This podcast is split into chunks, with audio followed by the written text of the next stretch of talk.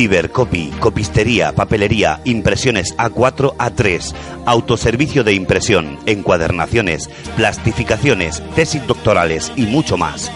Cibercopy, con los precios más competitivos y el servicio más rápido. Abierto todo el día ininterrumpidamente. En la zona de la Universidad de la Merced, Cibercopy, Puerta Nueva 8, Murcia. Teléfono 868-917-426. Eurometal. Somos especialistas en fachadas de muro de cortina de cristal, fachadas de alucobón para naves, oficinas y centros oficiales. También trabajamos el acero inoxidable, puertas, barandas, pasamanos. Eurometal, signo de calidad. Fotos Orión. Hay momentos importantes en tu vida que no puedes dejar pasar. Inmortaliza tu evento en fotografía y vídeo con Fotos Orión. Porque las cosas especiales solo ocurren una vez. Fotos Orión. Profesionalidad y confianza. Calle La Gloria, número 32, frente a Antiguo Tornel, La Alberca, Murcia. Teléfono 868 94 30 13. Desde ahora, el autobús es un tranvía y el tranvía es un autobús. Con el nuevo Bono Murcia podrás combinar tranvía, autobuses urbanos y de pedanías. Todo el transporte público en un solo bono. Infórmate del nuevo Bono Murcia en www.mutrans.es. Todo el transporte en tu mano. Concejalía de Tráfico y Transportes, Ayuntamiento de Murcia y Comunidad Autónoma de la Región de Murcia.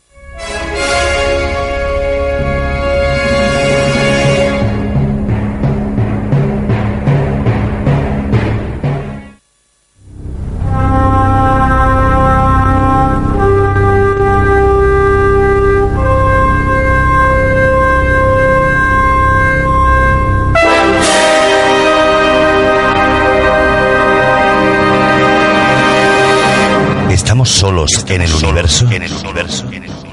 ¿Quiénes son los verdaderos artífices de las pirámides? ¿Hay vida extraterrestre? De ser así, ¿es posible que ya estén entre nosotros? Psicofonías, Ouija, ¿nos hablan los muertos? Némesis Radio, viajando a lo desconocido, sobrepasando el horizonte de la conciencia. Némesis Radio, programa dirigido y presentado por Antonio Pérez y José Antonio Martínez. Todos los domingos a partir de las 10 de la noche en Radio Inter y en Radio Intereconomía Región de Murcia, Némesis Radio.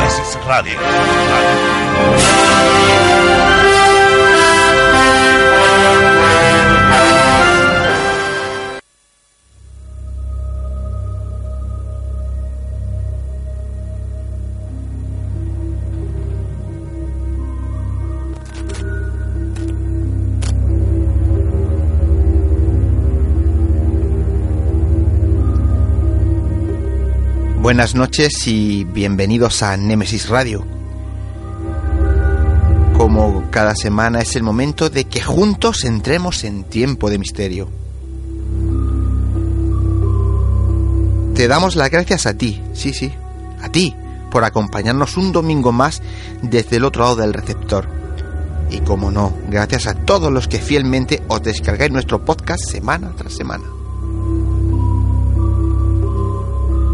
Es muy gratificante saber que nos acompañáis desde cualquier lugar del mundo. Y qué deciros que para nosotros es un placer compartir las próximas dos horas de misterio con todos vosotros.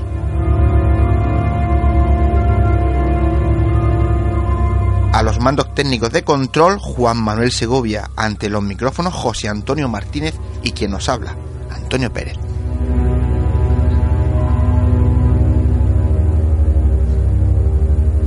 En estos momentos estamos saliendo al aire por Radio Inter 96.8 de la FM, por Radio Inter Cartagena 92.4 de la FM y en Radio Inter Economía 90.7 de la FM en toda la región de Murcia. Y si queréis escucharnos desde fuera de la región, lo podéis hacer por internet entrando en la web www.intereconomiamurcia.com. como cada semana, recordaros que el podcast del programa lo tendréis a vuestra disposición mañana para escucharnos cuando queráis. Y ya sabéis, elegid la plataforma que más os guste para escucharnos, pero no faltéis a la cita semanal con Nemesis Radio.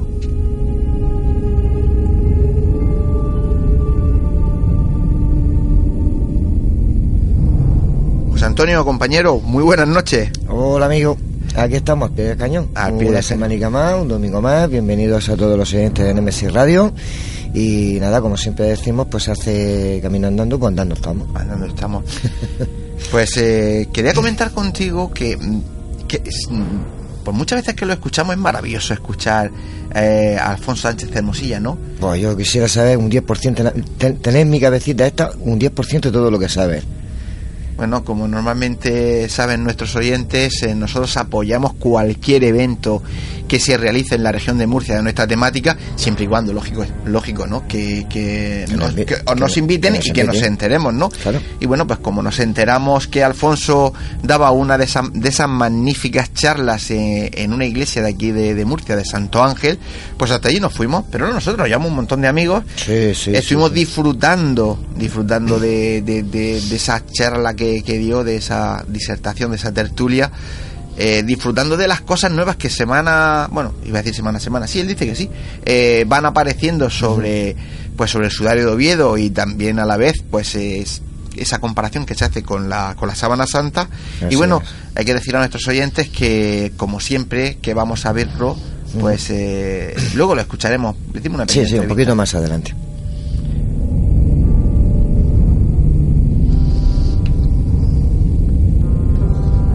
Pues nada, compañero, indícale a nuestros oyentes la vía de contacto con el programa. Claro que sí, hombre. Pues mira, eh, por Facebook tenemos Nemesis Radio. Encontrarás toda la información del programa. El email del programa es nemesisradio arroba canalmurcia.com. Repito, nemesisradio arroba canalmurcia.com, donde podéis dejarnos todo lo que queráis, desde comentarios y sugerencias hasta hacernos llegar historias, cuentos, leyendas que conozcáis. Alguna foto que os parezca extraña, así como psicofonías, psicoimágenes, lo que queráis. Eh, nos la podéis enviar y nosotros, pues, tras analizarlas, eh, os daremos nuestra opinión.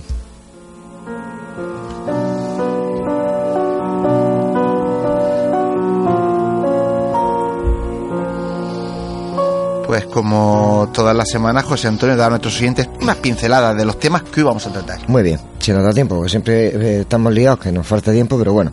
Esta noche tenemos dos amigos del programa que vienen a contarnos muchas cosas. Primero hablaremos con María Piedad Pérez Olmedo, que nos va a presentar el primer encuentro del misterio de Benamaurel, Baza, Granada, que se realizará en próximas fechas.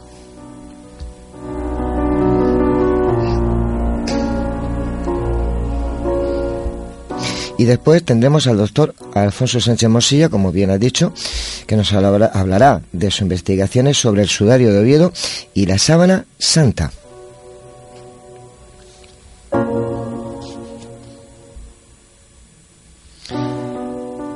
También tendremos un interesante cuento escrito por David Jiménez, titulado Diálogo con las sombras. Y en el cine, hoy nuestro compañero ya Fletcher se me ha torcido un poco, ya empezamos con la, ya empezamos con los trailers de esos que echa a correr, ábreme la puerta que echa a correr, que nos trae la película al final de la escalera. Y bueno, en nuestro debate semanal hoy hablare- hablaremos de algo muy intrigante, la Semana Santa. ¿Qué misterios se encierran? Como siempre, estaremos acompañados por un magnífico elenco de invitados.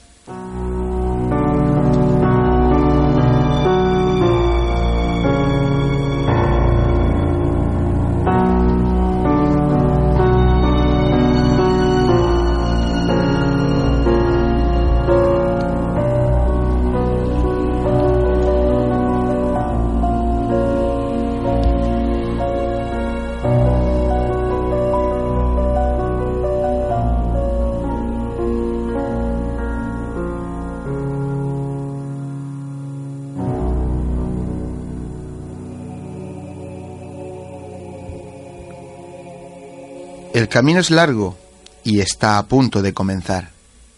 Con pinches de la noche. Poneros cómodos, agudizar las orejas, que empezamos.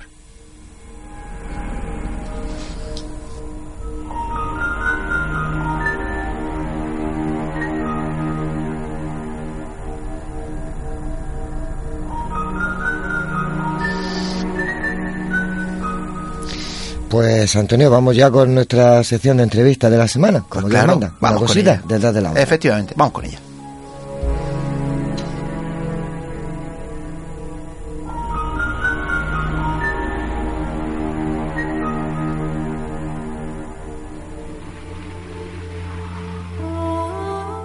Están escuchando Némesis Radio con Antonio Pérez y José Antonio Martínez.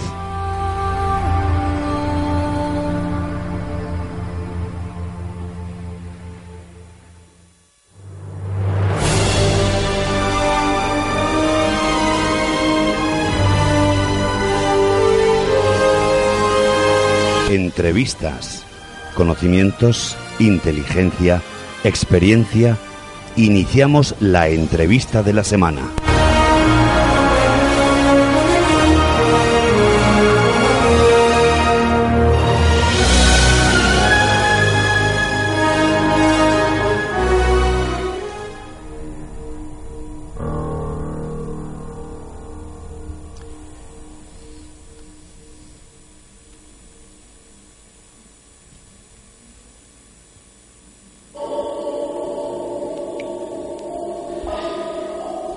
Bueno, pues eh, con esta sugerente música que nos pone nuestro compañero Juanma, eh, vamos a hablar eh, primero con María Piedad Pérez Olmedo, como decía antes mi compañero José Antonio, pues que nos va a presentar el primer encuentro de misterio en Benamaurel. Benamaurel es una pedanía de Granada, ubicada muy cerquica, muy cerquica de Granada.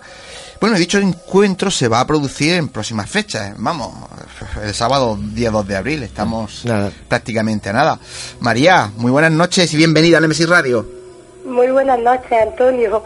Ay, y primero pedir perdón por la voz que tengo. Llevo una fonía unos días que no puedo no puedo hablar mucho. Nada, no te preocupes, vas a juego con la música que tenemos esta noche, así que os compenetréis perfectamente. que parezco ahí la bruja. Bueno, pero te vamos a entretener poquito.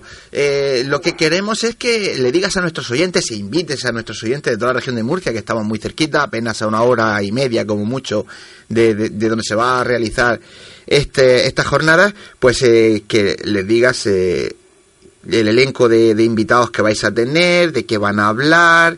Bueno, pues ya lo sabes, tú llevas hecha alguna entrevista porque te voy oyendo por ahí. Así que ya estás entrenada, pues ve contándonos. Ya hemos dicho que es el día 2 de abril. ¿A qué hora se empieza? Pues mira, se empezará a las cuatro y media. Pero bueno, de cuatro a cuatro y media, pues esperemos que la, la gente vaya acudiendo ya sobre esa hora. Pues que queremos ser puntuales porque tenemos grandes invitados y lo que no queremos es quitarles su tiempo y esté, esté todo bien organizado y tengan todos el tiempo que hemos que hemos podido ponerle. Y En- bueno, pues...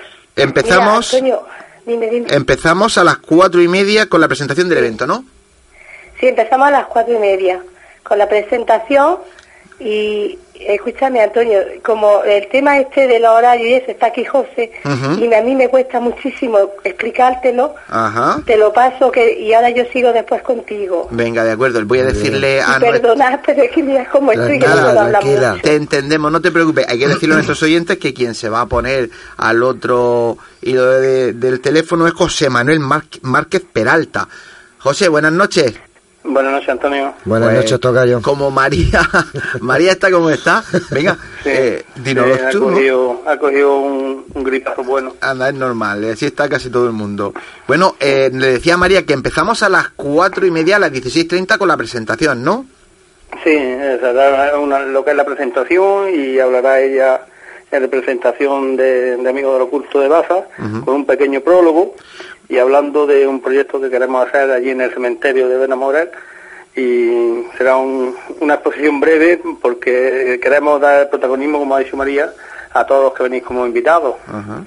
Pero oye, eh, un consejo, entrena, ¿sabes? Porque viendo cómo está María, si llega el día 2 y está igual, te va a tocar a ti hacerlo. Bueno, espero, espero que no. Me parece que lleva Yo- todos yo, los yo me, yo, me, yo me- me encargo de, de hacer todo lo gráfico, echar fotos, grabar en vídeo, a- atender a, a todo el mundo mientras, y ella, ella, ella es, es lo suyo. Bien, pues tras la presentación Sí. tenemos eh, a las 5 y 5, 17.05, Sí. ¿quién son?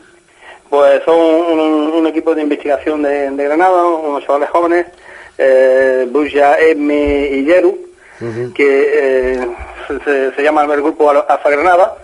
Y aparte de eso también tiene un programa radiofónico aquí por la zona de Granada que se llama Alfa Susurro en Sierra Nevada FM. Y, y van a hablar pues de un, de un caso que han tenido ellos que le han denominado el caso Puerta. Muy bien. Muy bien. Eh, yo he de decir que algunas veces he escuchado su programa, ¿eh? Incluso cuando estuvisteis vosotros no hace mucho, ahí os estuve escuchando. Bueno, Sí. después tenemos, según veo, un pequeño descanso. Sí. Ujú.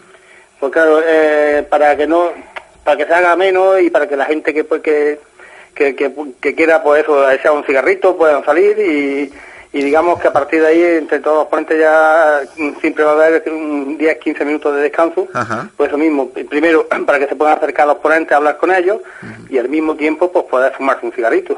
¿Sabes? Eso está muy bien, eso está muy bien para los que fumamos. Que Anto- Antonio nos deja fumar aquí, nos tiene Yo castigados. los tengo castigados, que no fuma nadie. Sí, sí. Lo sabemos que hay que hacer en, en ese aspecto.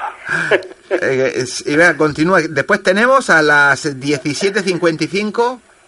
a Juan Manuel García, Ajá. que pertenece al grupo de parapsicología Nerja y también tiene otro programa radiofónico, A Orilla del Misterio, en Nerja. Y él nos va a hablar, pues, un- nos va a hablar una charla sobre la parapsicología, pues dando un poco el concepto de, de parapsicología desde el principio de la historia hasta eh, nuestros tiempos como la conocemos hoy en día. Muy bien. más o menos. Escucha, que, que eh, que, no te tenga yo que estar sacando las palabras. Ve contándonos tú. No, ya, tranquilamente. ya, bueno, luego, luego a posteriori, pues vendrá nuestro, como yo digo, mi, mi, hermano, mi hermano de, Mur- de Murcia, aunque no, creo que le diga que es de Murcia, ¿no? que se fastidie porque es de Murcia. Sí, sí, sí, sí, sí, sí. pero, pero pertenece a Murcia. Eh, mi, eh, mi amigo Enrique Delgado Ross, Buba, Y bueno, pues nos va a hablar de, de lo que es la Cartagena misteriosa, pues dando un recorrido por, por- por esa bonita ciudad, en el tema del misterio, o sea, ese tipo de, de turismo distinto y que, nos, y que nos gusta a todos los que estamos en este mundo. Sí, tú sabes, Sí, José, que quien le incentivó para que empezara a hablar de los misterios y las cosas de Cartagena, ¿tú sabes quién fue? Antonio Pérez. Efectivamente, mira cómo lo sabes. Sí, claro, claro que ¿Cómo no? sé, y, y, y- y- y además de, de primera mano. Eh, pues dije, tú tienes que hablar de tu tierra ya que tanto pecho sacas y te voy a llevar a las jornadas que hice de Murcia Misteriosa de 2014 y ahí lo hice debutar y le ha cogido el gusto, ya ya empieza a soltarse, además empieza a buscar más cosas que es lo interesante, ¿no? Claro, va, Sí, sí, va- no, va a- a- a- además, además es un recorrido muy muy enigmático y, y con mucho encanto. O sea, nosotros tuvimos eh, la suerte de escuchar en el 2014 allí en, en Mazarrón y aparte que nos gustó, pues vimos cosas de, de Cartagena que no, que no que no conocíamos. No, aparte Cartagena es eh, que esperemos que no nos escuche, ¿no? Pero es una ciudad preciosa, la verdad es que Murcia tenemos mucha suerte de tener una ciudad tan antigua y, y, y tan bonita y con Y tanta con, tanto, historia. y con tanto misterio. Efectivamente. Que alguna vez tendremos que entrar a saco en Cartagena Sí, sí, sí, y vamos, vamos a, a, a- a esplumarla, investigando todos los sitios más importantes. Bueno, José, continuamos. Luego- Siguiente luego invitado. Continuamos, que el siguiente Ese, ponente, ese te lo puedes saltar, José. Eh, no, empezamos el plato fuerte, es una persona que le tenemos mucho cariño y, y, y gozamos amistad con él. Y yo lo digo, aparte, aparte de que nosotros estamos aprendiendo mucho de él en una serie de cosas, pero sobre todo en la hora de, de preparar los eventos, porque él tiene la experiencia de, de haber hecho un evento en Mazarrón durante tres años, muy grande, con, con, Claro. con mucho gusto. Claro. Y, y bueno, pues Antonio Pérez, el cual pues nos va a hablar un poco, pues, que lo puedo decir, ¿eh? De, qué va a costar su Eso charla. digo yo, Antonio, dilo tú ya que estás aquí. pues sí, lo sabemos todo. De hecho, de hecho, yo creo que estos son charlas a la carta.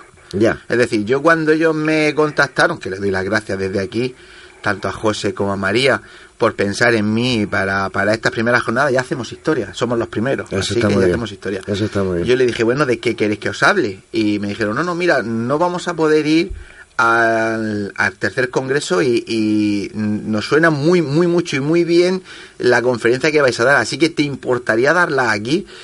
Bueno, en un principio yo les dije que sí, estaba encantado, lógicamente, Claro, ¿no? por supuesto. Luego después, eh, con, con la desaparición de nuestro querido Paco Lucha, ya me costaba más, me cuesta más, pero yo soy una persona de palabra y cuando les di a ellos la palabra que íbamos a hablar de ese caso, lo vamos a hacer. Sí os adelanto, José, porque si no lo habéis escuchado, no lo habéis oído, que es un caso que tiene mucha amiga, pero por una simple razón. Para los investigadores de campo, creo que es eh, un punto de reflexión porque hemos descubierto algo que puede ser o debe de ser súper importante para todos los investigadores y es que a día de hoy ya podemos saber cualquier voz que registran nuestros aparatos si es de hombre, si es de mujer, si es de niño, si es humana o si no es humana. Si tiene, eh, si tiene espectro de frecuencia, si tiene eh, altura tonal. Es decir, se pueden saber tantas cosas que yo creo que los investigadores de campo deberían de prestar muchísima atención porque todo esto lo hemos conseguido gracias a, y ya lo verás, a un, a un catedrático, un médico de física, de física médica, eh, es un forense de, de fonación de las voces y bueno, llevo mucho tiempo trabajando con él y bueno, pues con unos programas que él tiene y que nos ha ido enseñando, pues hemos ido trabajando y bueno, pues eh, aprovechamos, fíjate, eh, casos como el Palacio de Guevara Sí. para, para empezar a escuchar ese tipo de psicofonía y cuando él vino, eso te lo contaré allí en persona cuando estemos comiendo, Sí, ¿no? sí, sí. Porque llegó y me dijo, yo pensé cuando lo vio por primera vez que vino, porque yo le había pasado una psicofonía del Palacio de Guevara y me dice, lo veo de enfrente de mí, digo, ya verás, me va a decir que somos un- unos petardos, que somos malísimos. Y digo, y me dijo, no, no, quiero que te vengas a mi casa, digo, ya verás, me va a decir de todo. ¿Y sabes lo que me dijo? Me dijo, Antonio, esto que vosotros tenéis, con perdón, es un grano en el culo para nosotros, para la ciencia. ¿Por qué? Pues muy simple, porque yo te puedo decir qué no es, lo que no te puedo decir es qué es. ¿Qué no es? No es una voz humana. Aunque la oigas que parece humana, no lo es. Entonces, lo, lo que es, que- que no lo sé. Entonces, fíjate, eh, para los investigadores lo que eso supone, ¿no? Claro, claro. Bueno, escúchame, que ya estoy ocupando Sí, mucho no, espacio ya- ya- ya, ya- tendré, ya- ya se ha liado. ya tendré ayer mío. Venga, 15 minutos de descanso y después con quién vamos. Bueno, porque creo que vamos, después pues, vi- viene un don nadie, porque después de mí viene un don nadie. Na- otro que te puede saltar también a la torera. Bueno, pues como, como María es lo mismo, le tiene tanta estima y ha aprendido tanto de él y bueno, aparte lo aprecia un montón Cómo no. y la amistad. Pues viene el gran amigo Pedro Amorós. Mira, a ver. para mí, para Mira, mí, yo siempre lo he dicho, uno de los investigadores más serios que hay a nivel mundial. Y bueno, pues viene a hablar pues de su libro que acaba de presentar hoy, creo que es, cuando hacía la presentación en Alicante. Y entonces viene a hablar de su libro de, de psicofonías. Sí, sí. Y el cual ha dicho que cuando que, pues, se van a poner en venta allí los libros en aquel evento, que los va a firmar y los va a dedicar a todo el que, a todo que, que- aquel que quiera que se lo haga. O sea, Yo reconozco... creemos, creemos que hemos conseguido un, un cartel pues, pues, de gente modestita hasta vosotros que sois los grandes maestros. O sea, que hemos conseguido Hombre. hacer un cartel de equilibrio. A ver, en, justicia, el grande maestro, eh, sobre todo conocido a nivel a nivel mundial, lógicamente es Pedro, ¿no? Pedro, Pedro. Pedro es una eminencia. Aparte, yo todo lo que tú dices, yo firmo debajo, ¿no? Entre otras cosas, porque tengo la suerte de haber trabajado con él cuerpo a cuerpo, eh, espalda con espalda, hombro con hombro, como pasaba con Paco, en muchísimas investigaciones hemos compartido muchísimas cosas y Pedro, de verdad que es, es una delicia. He de decir que, bueno, eh, yo soy un enchufado, en el sentido de que yo ya tengo, yo, yo ya tengo el libro, Pedro, pues eh, me, me lo han enviado, de todas formas, eh, lleva- lo llevaré allí a Yo, que... yo- yo te quiero decir una cosa. Dime. Nosotros desde ayer lo tenemos también. Ve, ve, porque tú eres todo enchufado. Porque tener yo que enchufarme también, porque Así vamos, a mí no me ha llegado ah, nada. Tendrás que conocerlo tanto como nosotros. Así que, pues nada, allí ya no lo firmará como, como de costumbre, ¿eh? con tanto cariño. Bueno, y sigue, ¿qué nos queda? Luego, pues decir que el lugar de, de, de donde se va a celebrar, pues, creemos que es un, un- un lugar con mucho encanto. Quizás sea pequeñito, pero pero lo bueno que tiene es eh, el- el- donde está enclavado, lo que significa y todo. Ajá. Resulta que es una cueva de interpretación eh, y están pegadas a un viejo cementerio y eh, cuenta pues eh, con la piedra autopsia más antigua de España y quizás de las más antiguas de, Europa. Porque en el siglo XIX cambió todo lo que es la policía mortuaria y mm, se tenían que hacer la autopsia y entonces pues en los núcleos hicieron que, hubiera, o sea, que hubiera e, esos sitios. Y junto a este cementerio, eh, porque Benamoré es una localidad troglodita, pues claro, dentro de una cueva pues hicieron en piedra esa piedra autopsia, con lo cual sigue estando hoy en día en pie y en perfecto estado. Es decir, que la gente no solo va a poder disfrutar de una magnífica jornada, sino que además va a ver el que no haya estado allí nunca, como en mi caso, pues eh, algo que es histórico y, yo digo siempre digno de, de ver y de valorar. Claro y al que le guste esto un poco, pues también estará abierto el cementerio. Un cementerio aunque es pequeñito, pero que tiene el arte funerario, pues quizás de, una mezcla, tiene todo, tiene, todo el arte funerario, porque tiene desde lo que es lo típico, desde lo que es una tumba, un, nicho, un panteón, eh, las tumbas estas de fosas comunes, pero luego aparte tiene lo que es tumbas y enterramientos dentro de una cueva. Sea, dentro de la tierra, dentro de la piedra. Eso es curioso. O sea, eh, es algo enigmático eh, y aparte, pues, allí, pues, por el deterioro, porque ya, ya digo, es un cementerio que desde el año 50 no, no está en uso, aunque lo está lo ha, lo ha reformado todo el Ayuntamiento de Benamores, pero se observa, se observa incluso cadáveres momificados allí, o sea, mm, para los que nos gusta el tema del misterio y todo esto, un sitio muy bonito. Pues, eh, José, vamos a ir terminando. Eh, ¿Cuesta algo la entrada? ¿Es entrada libre? Y, bueno, invita, invita a la gente de la región de Murcia. hasta completar el aforo. Ajá, gratuito. Bueno, eso está muy bien. Lo que, dime, dime. Nada, que te iba a decir que lo que hay que decirle a la gente es que se empieza a las cuatro y media, pero lógicamente que si quieren coger buen sitio, pues que estén allí lo, antes posible. Los que sean de cerca de, de allí, porque estéis pegaditos a Sabaza, ¿no? Sí, es una localidad que está a 6 kilómetros de Baza y, no, tiene pérdida, o sea, tanto la gente que viene desde Murcia o Almería o Granada, una vez que cogen la 92, eh, la carretera que va hacia Sevilla, pues resulta que a la, altura de la localidad de Baza hay una salida que pone Benamaurel y a 6 kilómetros está en Benamaurel. sí, la conozco. Yo, personalmente la conozco. Yo no, y fíjate que mi madre es de Tíjola y yo voy, voy, muchísimo a Tíjola, pero mira, me he encontrado por ahí con Juan y medio más de una vez, con... Sí, porque es de, de, allá al lado, de, pegado, pegado, de Lucas, ¿no? es de Lucas, sí. Sí, sí, yo lo, más, o menos, más o menos de estas horas se van conociendo. Claro, claro, claro. De hecho, este año estuvimos comiendo juntos ahí en la tía María. El, no, juntos, no, en la mesa y nosotros.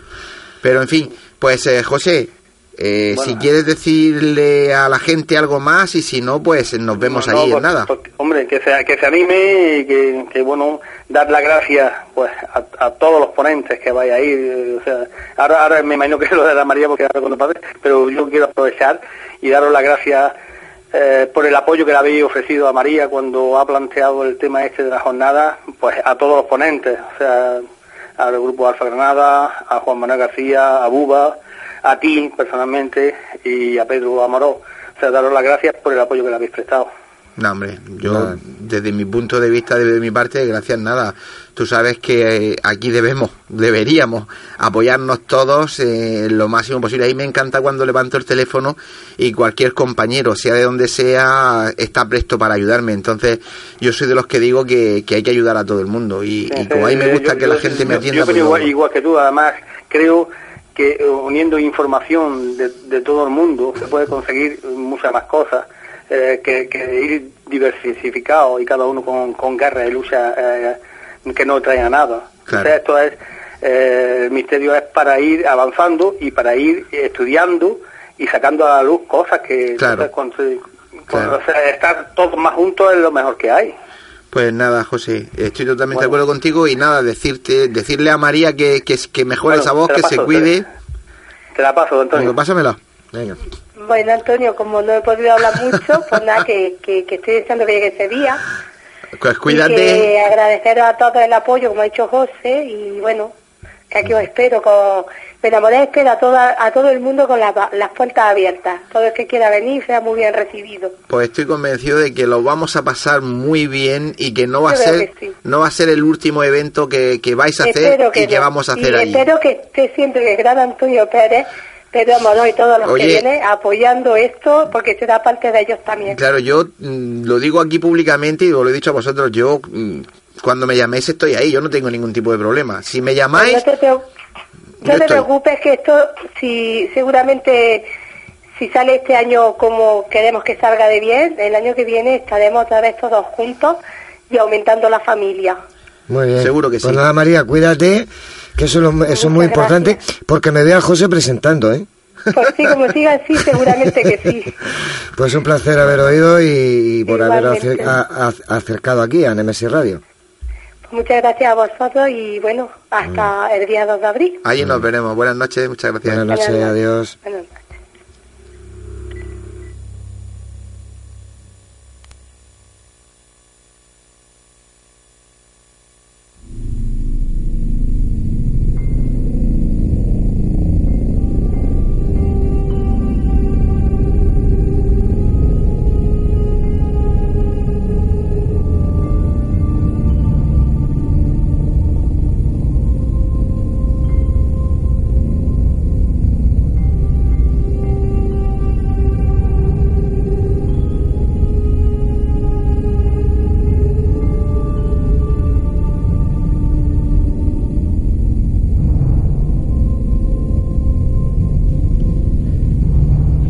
Pues, eh, tras despedir a María y a José, eh, vamos a escuchar la entrevista que le hicimos a nuestro querido amigo el doctor Alfonso Sánchez Hermosilla. Sí, señor. Que hay que recordar que es el director de EDICES. La gente dirá, ¿qué es? Equipo de Investigación del Centro Español de Sindonología. Nada más y nada menos. Bueno, pues eh, con él estuvimos el pasado día 9 en la parroquia de Nuestra Señora del Carmen de Santo Ángel. Y bueno, pues Alfonso nos, eh, como hemos dicho antes, una, nos ofreció una magnífica conferencia en la que fue desglosando y desgranando, como suele hacer, paso a paso con ese microscopio de la UCAM tan importante, pues todos los hallazgos que están consiguiendo últimamente. Y la verdad que hay una cosa que a mí me sorprendió muchísimo cuando dijo, fíjense bien en estas, en estas marcas de labios, ese tipo de pintura no es de hace 30 ni de 20 años, es actual. Porque lo hemos analizado, es decir, que todavía hay gente que cuando se arrima lo besa, que, por favor no, no besen el sudario, ¿no? Ya, pero la gente es, como es. Bueno, pues eh, nos dio una conferencia que se la tituló Aproximación científica y experiencias de la fe. Bueno, hay que decir que, como yo digo, tiene más paciencia que Santo Job. Aguantó su hora y media de charla, aguantó a todo el mundo eh, que se le iba acercando para hacerse una foto, para hacerle preguntas, para hacerle mil cosas, y aún así tuvo después tiempo y la deferencia, como siempre hace, de dedicarnos unos minutos, pues para que nuestros oyentes pues eh, tengan de primera mano pues las impresiones suyas de las últimas investigaciones. Así que vamos a escucharlo. Vamos a escucharlo.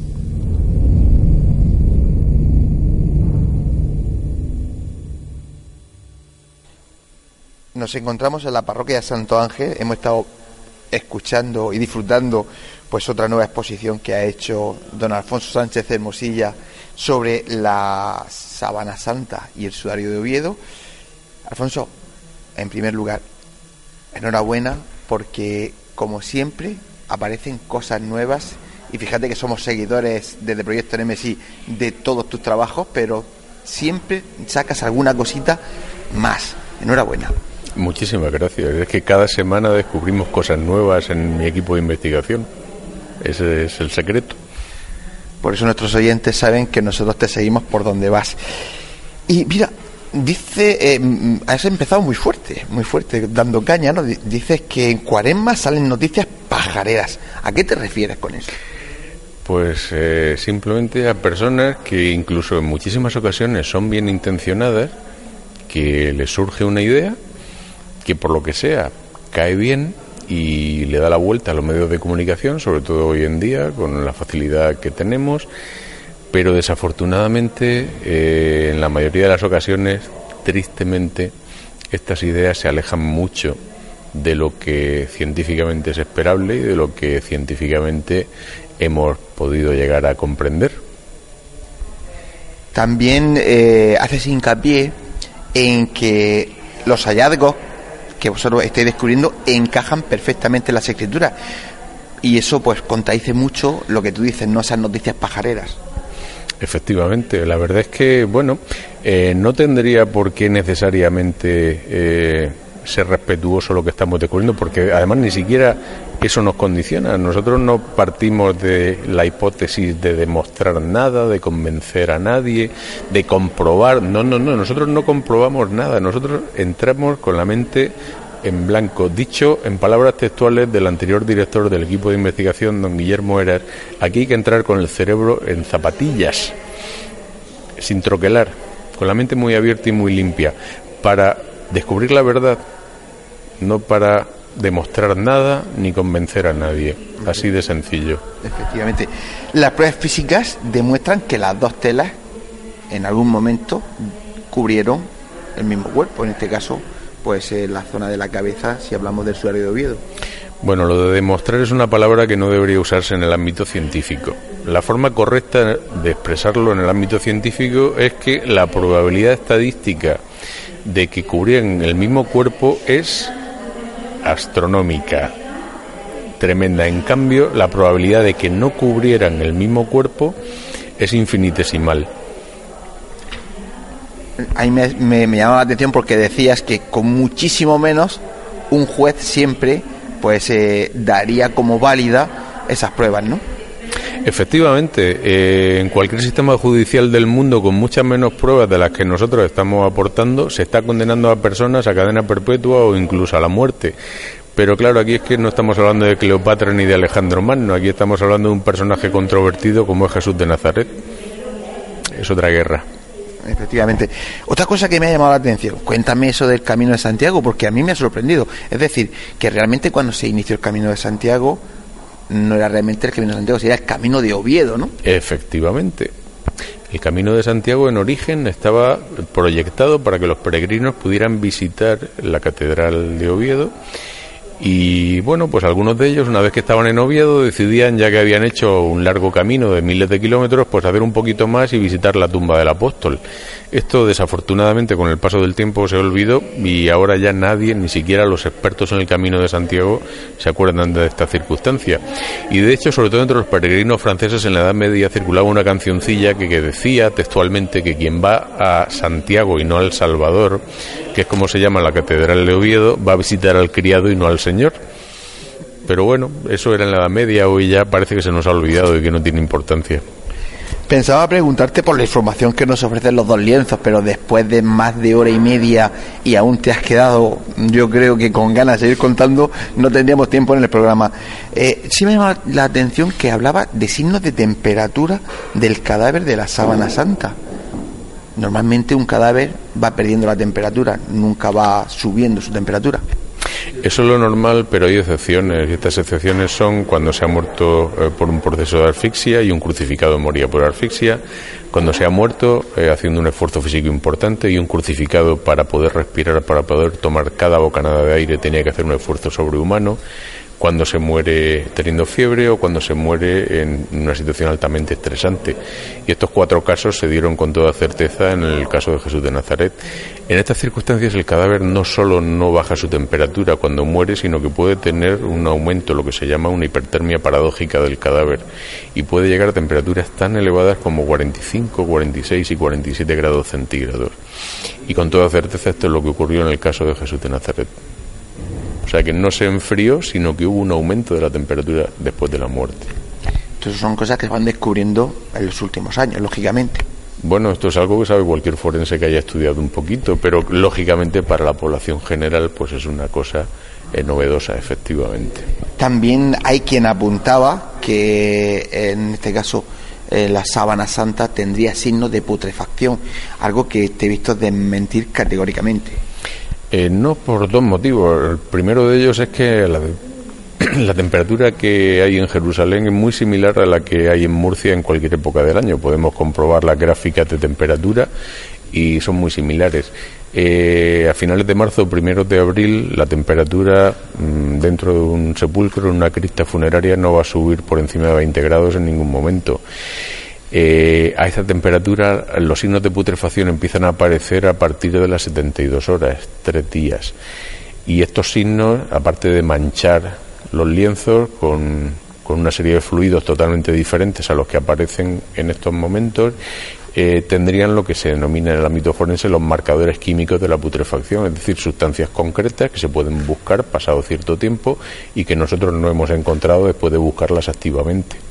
Por eso digo categóricamente que no hay signos de putrefacción en estos lienzos.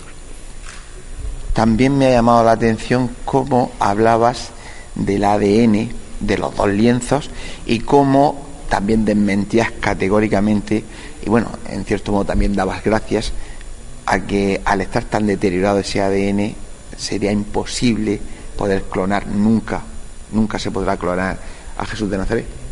No, nunca por la sencilla razón de que solo queda un 0,1% del ADN original. Y esto, para que nos hagamos una idea, es como un puzzle que tenga millones y millones de piezas, que solo tengamos mil piezas dispersas de ese gigantesco puzzle.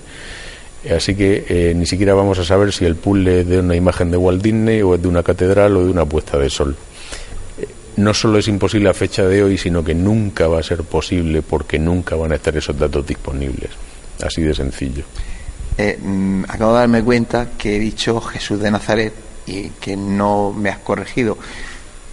Tú eres de los que piensas que efectivamente, piensas, no, no aseguras, piensas que efectivamente estábamos pues ante unos lienzos que han cubierto en algún momento dado ese cuerpo, ¿verdad? Esa certeza como científico yo no la voy a tener nunca. Lo único que puedo decir es que eh, si fuesen los lienzos de Jesús de Nazaret, me encontraría con toda certeza exactamente lo que me estoy encontrando y nada de lo que el equipo de investigación que dirijo ha encontrado eh, va en contra de la hipótesis de que pudieran pertenecer a Jesús de Nazaret. Eso es lo máximo a lo que se puede llegar desde el punto de vista científico, no solo hoy, sino nunca. Siempre quedará esa duda razonable. Aunque investiguemos, aunque descubramos dos mil millones de cosas más de las que sabemos en este momento, desde el punto de vista científico siempre nos quedará una duda razonable de que pudiera ser otra persona. Lamentablemente o afortunadamente esto es así. Y ya para ir terminando, porque hay que decir a nuestros oyentes que estamos aquí en medio de la iglesia, están esperando que terminemos esta entrevista para poder cerrar y marcharse. La física cuántica y los lienzos. Me has dicho que ese es uno de los caminos a seguir en el futuro. Es una de nuestras líneas de investigación y como es la última, es la que menos avanzada tenemos y no puedo contar gran cosa porque nuestro sistema de trabajo es que solo hacemos público lo que estamos absolutamente seguros y podemos demostrar que es así. No lanzamos hipótesis al viento. Bueno, y ahora sí, para terminar, sin lanzar hipótesis al viento, la sábana santa, el sudario de Oviedo, cubrieron el, el, mismo cuerpo, aunque sean en diferentes momentos. Eh, con certeza, con una seguridad de un qué porcentaje? Eh, con un porcentaje astronómico. Eh, dicho de forma que puedan entender los oyentes, eh, la posibilidad de que no cubriesen estos dos lienzos el cadáver de la misma persona es mucho mayor, o sea, es mucho menor todavía que la posibilidad de que te toque la lotería sin comprar un décimo se puede decir más fuerte pero no más claro. Así que eh, para nosotros siempre es un placer tener a Alfonso Sánchez Hermosilla en, nuestro programa y nos encanta, como he dicho al principio, venir a todas las conferencias que das porque de verdad personalmente eh, me voy siempre muy satisfecho y siempre he aprendido algo más. Y sabes que yo también soy un apasionado, dentro de mi ignorancia, de, de, la sábana santa, del suelo de Oviedo y lógicamente de la vida de Jesús. Muchísimas gracias. Gracias a vosotros.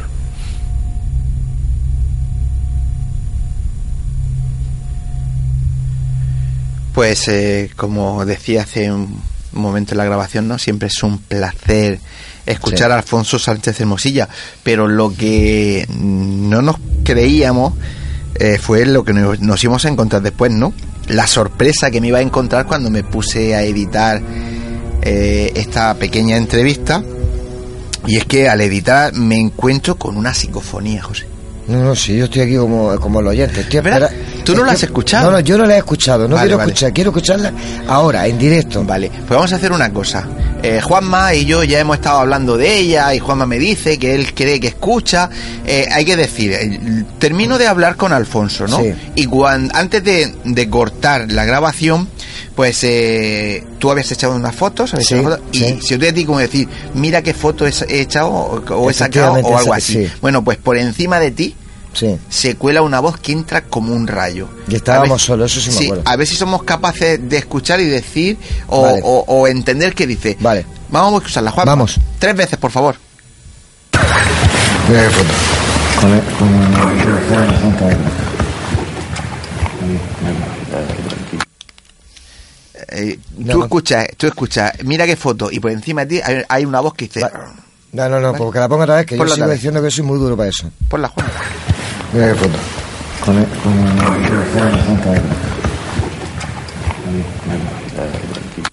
Vale, vale. Ahora sí he oído que hay Ve, algo. Vamos a escucharla otra vez. Ponla, Juanma. Mira qué foto. Con el-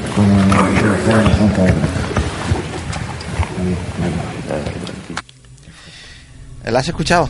Sí, pero me, me pasa siempre lo mismo, que tengo el, du- el- el- el oído muy duro. No, Pues- no, no, no logro eh, mm, descifrar lo, lo que dice. Juanma me dice, Antonio la está escuchando y yo creo que son quejidos, no está diciendo como, ay, ay, ay. Sí.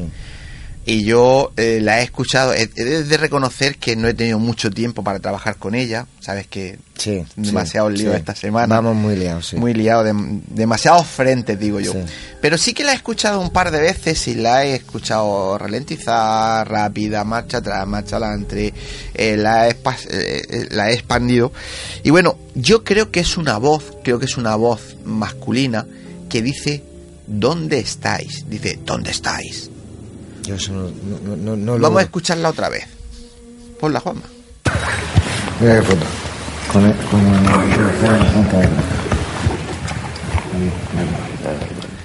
Ponla.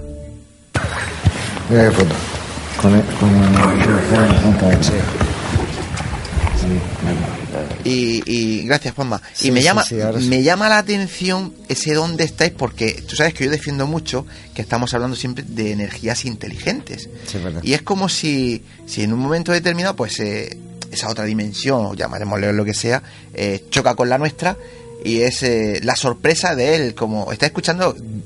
Mm, Claro, como, ¿dó- dó- dónde estáis? no? ¿Dónde estáis? Y, y, bueno, yo creía que era interesante, no es que sea una gran psicofonía, pero es curiosa que terminamos de hablar con Alfonso y en ese pequeño intervalo de tiempo que dejamos que sigue la grabadora, yo por eso siempre escucho, aunque edite y ahí termina con Alfonso, si queda un minuto dos, lo que quede, yo siempre lo escucho. Por si porque, porque eh, si hay algo que tengo claro es que este tipo de energía, este tipo de voces, cuando quieren manifestarse, se cuelan por cualquier sitio. Y mira, se colaron en una iglesia tras entrevistar a Alfonso Sánchez Hermosilla.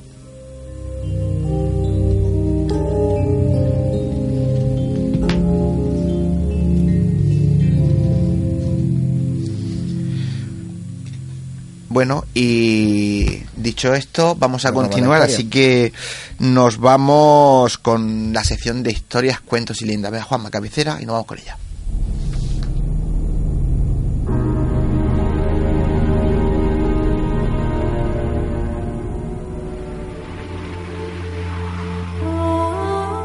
Están escuchando Némesis Radio con Antonio Pérez y José Antonio Martínez.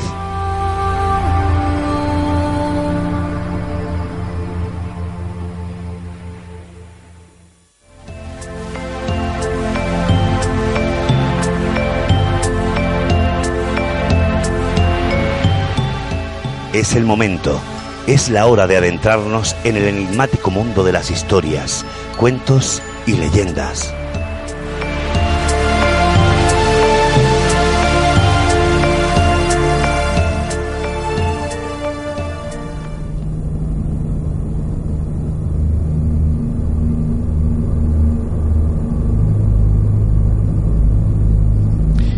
Pues, eh, como decía José Antonio, esta noche os traigo un cuento que comentó que haría, nos ha pasado, pues el, el entrevistado que tuvimos la semana pasada, David Jiménez.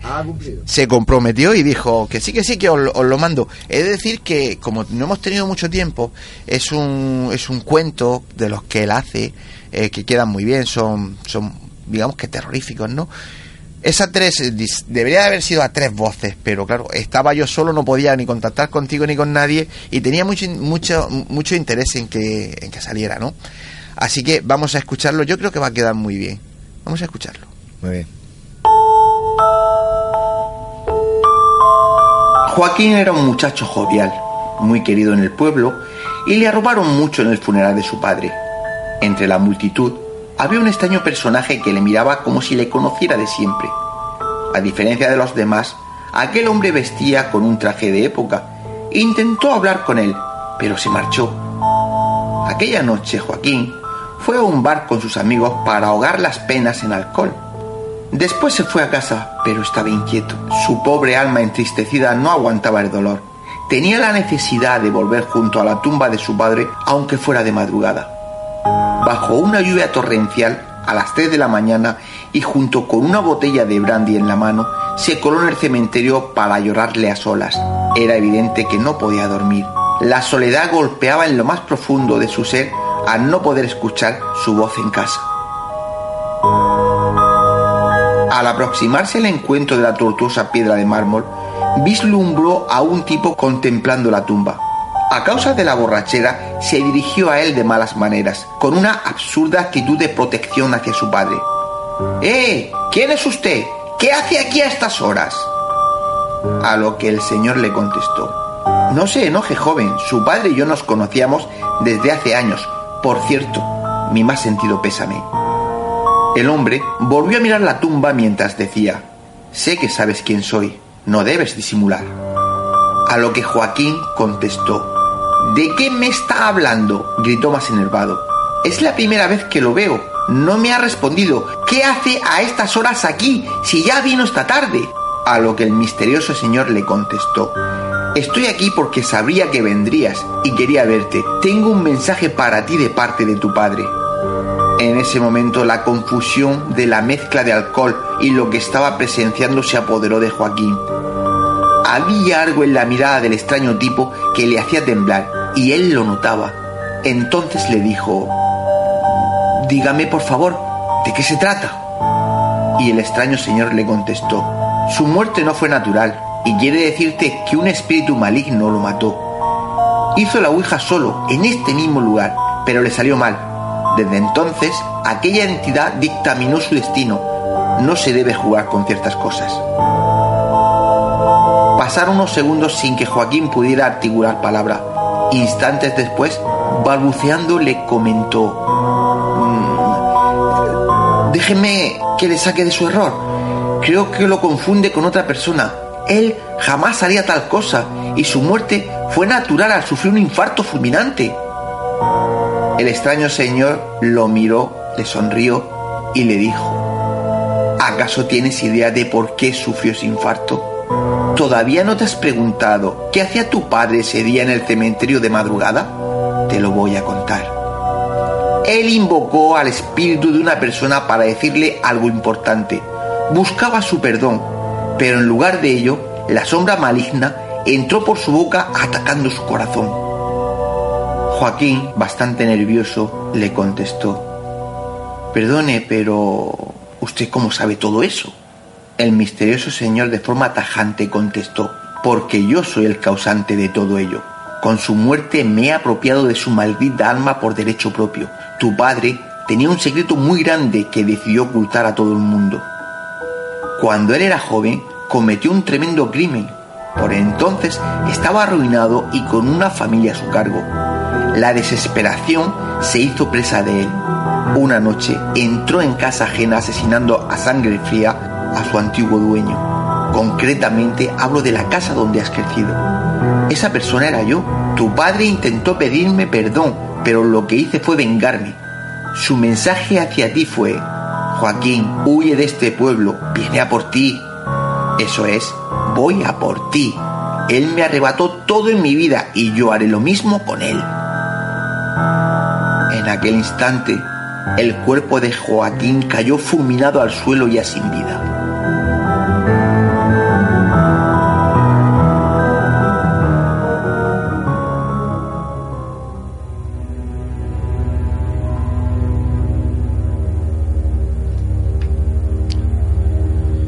Pues, eh, ¿qué te ha parecido?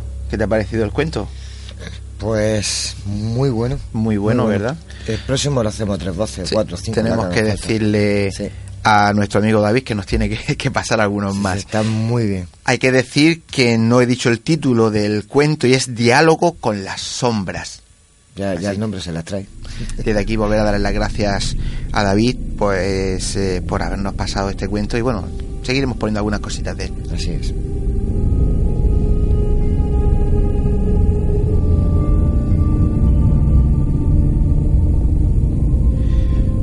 Pues eh, vamos a continuar con otro gran amigo. Nos vamos a ir al cine con nuestro compañero Jack Fletcher. Así que vamos con la cabecera y vamos con Jack.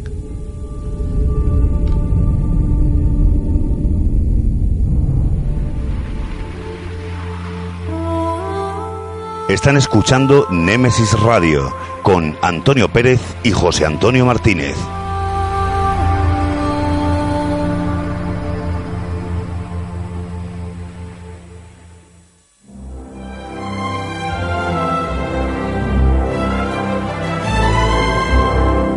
Cine, romance, drama, terror, comedia, ciencia ficción, aventuras, acción.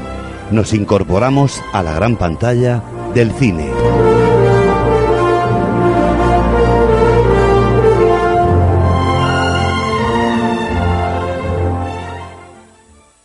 Estamos aquí para ayudarte. ¿Cómo te llamas?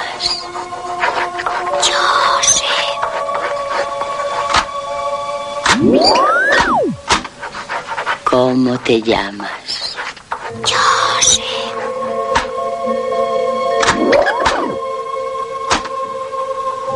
¿Cómo te llamas? Joseph.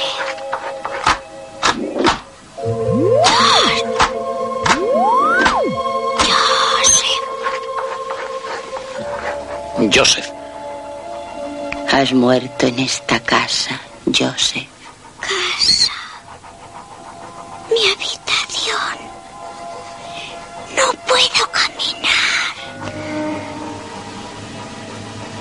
¿Quieres decirnos por qué no puedes caminar? Mi padre. Joseph, has muerto en esta casa. Mi habitación. ¿Cómo has muerto? ¿Cómo has muerto? ¿Cómo has muerto?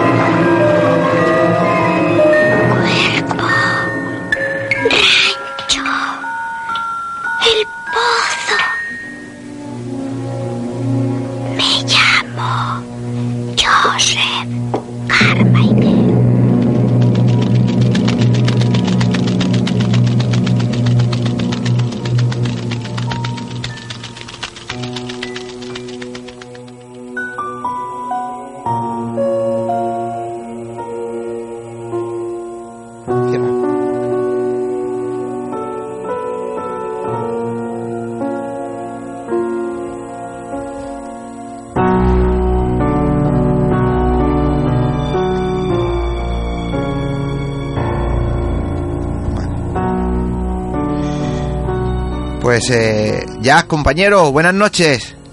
Buenas noches, buenas y sorpresivas noches. Ahora os contaré por qué. Ahora os contaré por qué. Bu- buenas noches ya. Ya, ya te estás torciendo, ¿eh? ya te estás torciendo con los trailers. Di que no, di que no, que es una película, para mí es súper especial. Es eh, una película que veo varias veces al año porque me parece fantástica, es, eh, sin necesidad de tener muchos efectos especiales, rimbombantes ni nada. Es una película de intriga y de, y de sustos eh, brutal, ¿no? La verdad extraordinaria, es que, extraordinaria película, extraordinaria película, una, una obra maestra, una verdadera obra maestra. No sé si nos quieres contar lo que nos vas a contar antes. Eh, pues, pues no sé qué contaros, no sé qué contaros porque os, mira, hay una cosa, hay una cosa que se llama la sincronicidad junguiana, la, la habréis oído y quizás la hayáis tocado en algún momento en el programa. Em, eh, en este momento es, yo estoy flipando, flipando. A ver, ¿por qué? Y os cuento por qué. ¿Qué te has tomado? Primero os cuento la película. No, no, no me he tomado nada. No me he tomado nada. os cuento lo que ha pasado. Venga, va. Em, esta película, primero cuento la película, ¿vale? vale la película del año 80 con George Scott, un gran actor que fue nominado al Oscar por Patton, eh, la película trata sobre un, un, hombre que, bueno, toda su familia muere en un accidente de tráfico y, bueno, pues él se traslada a un, a un, pueblo en el cual alquila una casa gigantesca donde han ocurrido hechos eh, eh, trágicos, ¿no? que, se, que se van desencadenando a, a, lo largo de la película. No la quiero destripar. No. Si algo odio es destripar películas. No, no hace falta, no hace falta. No hace falta. Bueno, la cuestión es que es una historia de fantasmas hay un fantasma en la casa que eh, pues eh, altera un poco la, vida de, nuestro personaje, ¿no? Intenta comunicarse con él. Exactamente, a través de sesiones de, de, de mediunidad, etcétera, etcétera. Bueno, y pues de eso trata la película hasta que, bueno, se desarrolla todo, todo el contenido. Bien, ¿dónde está la sorpresa? La sorpresa viene hace media hora, pero media hora. Resulta que yo tengo unas cintas, y esto os, lo cuento a vosotros porque mm, os lo tengo que contar, no hay más remedio. Hace media hora eh, me junto con unos amigos que están ahora mismo en el comedor. Yo estoy en mi estudio y ellos están en el comedor. Eh, yo tengo unas cintas del año 68 y 75, unas cintas de bobina, de, eh, que yo grabé en, en aquella época cuando yo era un niño pequeño, las grabó mi padre, eh, supuestamente yo estoy hablando ahí, no las he escuchado en, más de, de, 40 años, no las he escuchado casi que jamás, eh, tengo un vago recuerdo de aquello.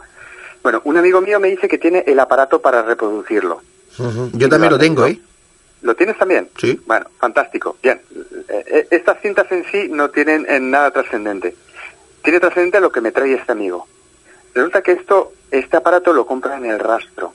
Y en el rastro eh, viene eh, este aparato viene incorporado con una con unas cintas y el tipo las ha escuchado. Eh, os podéis creer y no es coña, ¿eh? Os podéis creer que es exactamente lo mismo que esta película de la que estamos hablando ahora. No me lo puedo creer. Una sesión espiritista. no sabemos de qué año, no tenemos ni idea. Yo la he escuchado hace media hora. media hora. Una sesión espiritista donde aparece una voz eh, le dice, pero tú dónde estás, pero tú dónde estás, y aparece una voz y dice, muerto, muerto, muerto. Y se entiende, ¿eh? Se entiende perfectamente, muerto. no sabemos si es otra persona quien lo está diciendo o no, pero esto lo acabo de escuchar hace media hora. Todavía estamos con los, con los pelos como, como escarpias. bueno, sabes eh, que, Jack, sabes que después de, de la conferencia última que di ya podemos saber si, si esas voces son son humanas, no son humanas, es decir, ya se pueden analizar, ¿eh? Exactamente, y de hecho os las voy a pasar, si este amigo me las da, eh, os las voy a pasar inmediatamente para que para, que hagamos un estudio de esta cinta, que no sabemos de dónde viene, esto viene del rastro, ya sabéis que en el rastro ahí hay de cualquier cosa, pero lo estábamos escuchando y digo, ¿cómo? ¿Qué, ¿Qué, demonios es esto, no? obviamente, eh, de los años 70 seguro que es. De qué año exacto no lo sabemos, pero de los años 70 casi con, toda probabilidad. Y estamos escuchando una, una voz que dice mm, eh, muerto, muerto, muerto. O sea, y además oye con claridad. Si es, si es una si son dos personas que se han juntado para decir disparates en los años 70, pues todo es posible. Ya digo que esto tiene media hora de, de, vida. Sí, pero lo, vamos a estudiarlo más, ¿no? Lo, sintomático, lo, lo, extraño es que precisamente lo he escuchado hace media hora, ¿no? Exacto. Es que yo estoy todavía flipando. O sea, es, eh, de hecho, fíjate, estoy diciendo flipando en la radio, ¿no? Pero estoy flipando, estoy flipado. ¿Qué demonios es esto? No tenemos ni la más remota idea, ¿no? Es que esto es Nemesis Radio, si esto es una caja de sorpresa. Cuando no se está por un lado, se está por el otro. Hombre, algo, algo especial tenemos que tener, ¿no? Bueno, pues, querido compañero, ¿más cosas que nos quieras contar? Eh, pues de momento nada, yo me vuelvo al comedor, mm, sigo con, con la grabación y ya os sigo contando qué demonios es esto. Pues, Porque eh, la película en este instante, la verdad, me importa muy poco. Pues vamos a, hacer, va- vamos a hacer una cosa, le vamos a hacer un seguimiento y la próxima semana, independientemente de lo que nos hable, coméntanos cómo va la investigación Claro. sobre esa cinta. Sí, sin la menor duda, sin la menor duda. Pues querido En compañero. Ahí quedamos y nada, ya no te entretenemos más, ya puedes seguir con tus compañeros y con tus investigaciones. Buenas noches. Perfecto, bueno, Venga, ya, hasta luego. Hasta luego, chao, chao.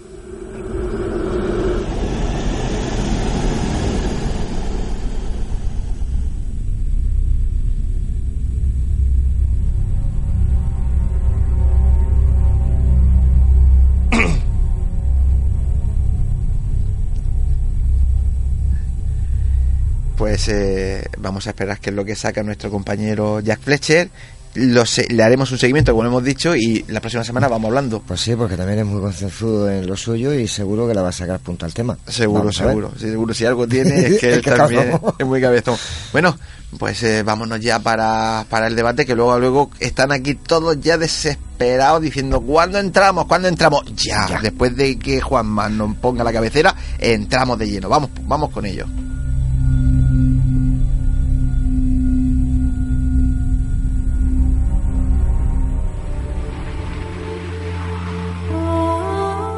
Están escuchando Némesis Radio con Antonio Pérez y José Antonio Martínez.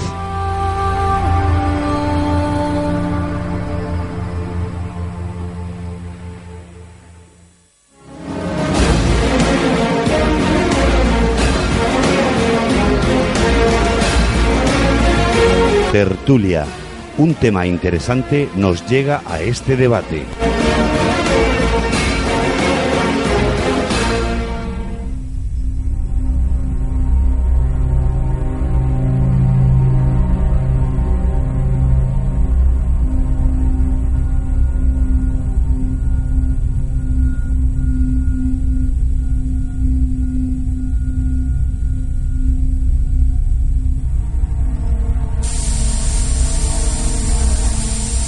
Esta noche, por las fechas que se aproximan, tocamos un tema, para mí, es un tema muy interesante a la vez que intrigante.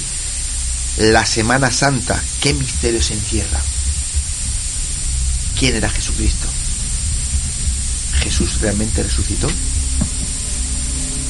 ¿Qué hay de verdad y de mentira en la historia en la que está inspirada la Semana Santa?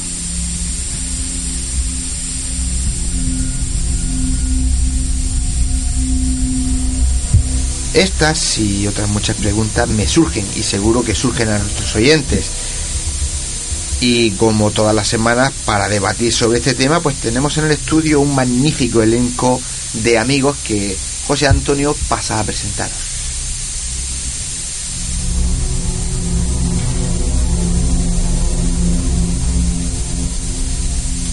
Pues sí, porque lo que es la Semana Santa mm, para ti tiene muchas dudas, para mí no.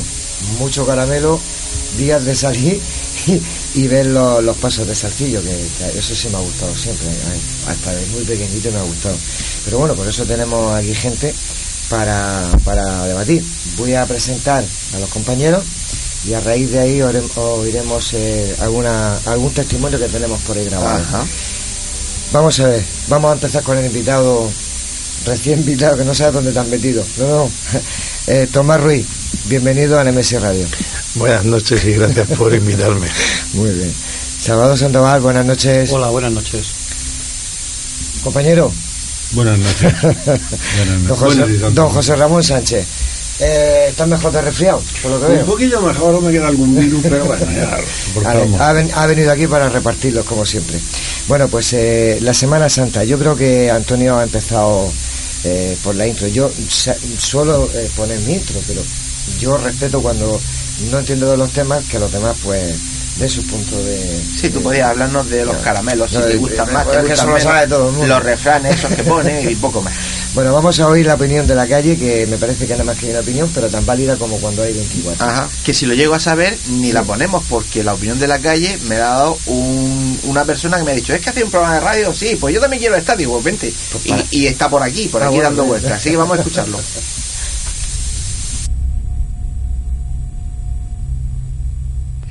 Nos encontramos con Pablo Ruiz y vamos a hacer una pregunta sobre el tema que vamos a tratar esta semana. Pablo, para ti, ¿qué es la Semana Santa? ¿Qué misterio encierra la Semana Santa?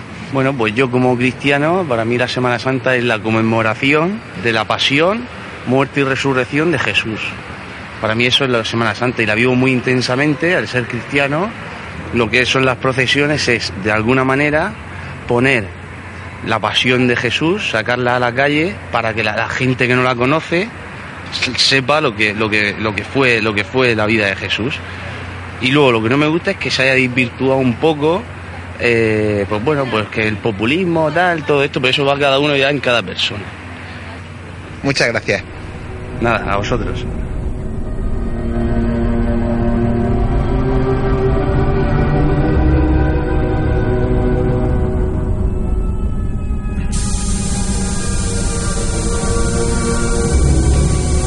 Salvador, tienes todos los números. Así que que te doy la venia. Y la pregunta es que qué es la Semana Santa. Sí, sí, para mí en general, ¿qué es la ¿Qué es Semana la Santa? Semana ¿Qué misterio encierra la Semana Pues Santa? mira, yo mm, te digo la verdad, tendría muy poco que añadir a lo que, di- a lo que ya ha dicho este oyente. Me parece que lo ha definido perfectamente. Yo estoy muy de acuerdo con él. Es decir, sacar a la calle eh, la muerte, eh, la pasión, muerte y resurrección de Jesús.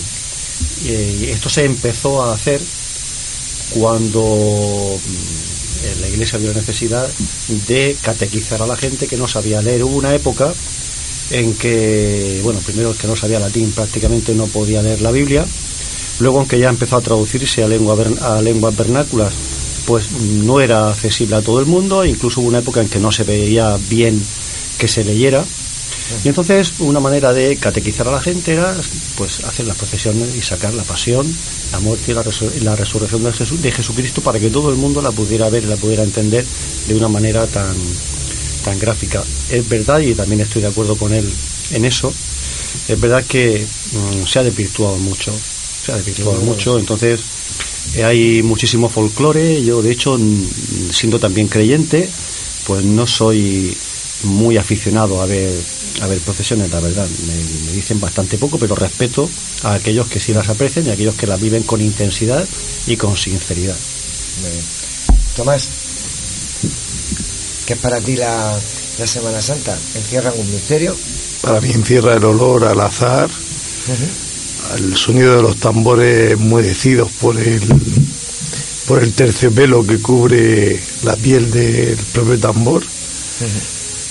Para mí es la noche y el candil que rompe la noche. Para mí la Semana Santa murciana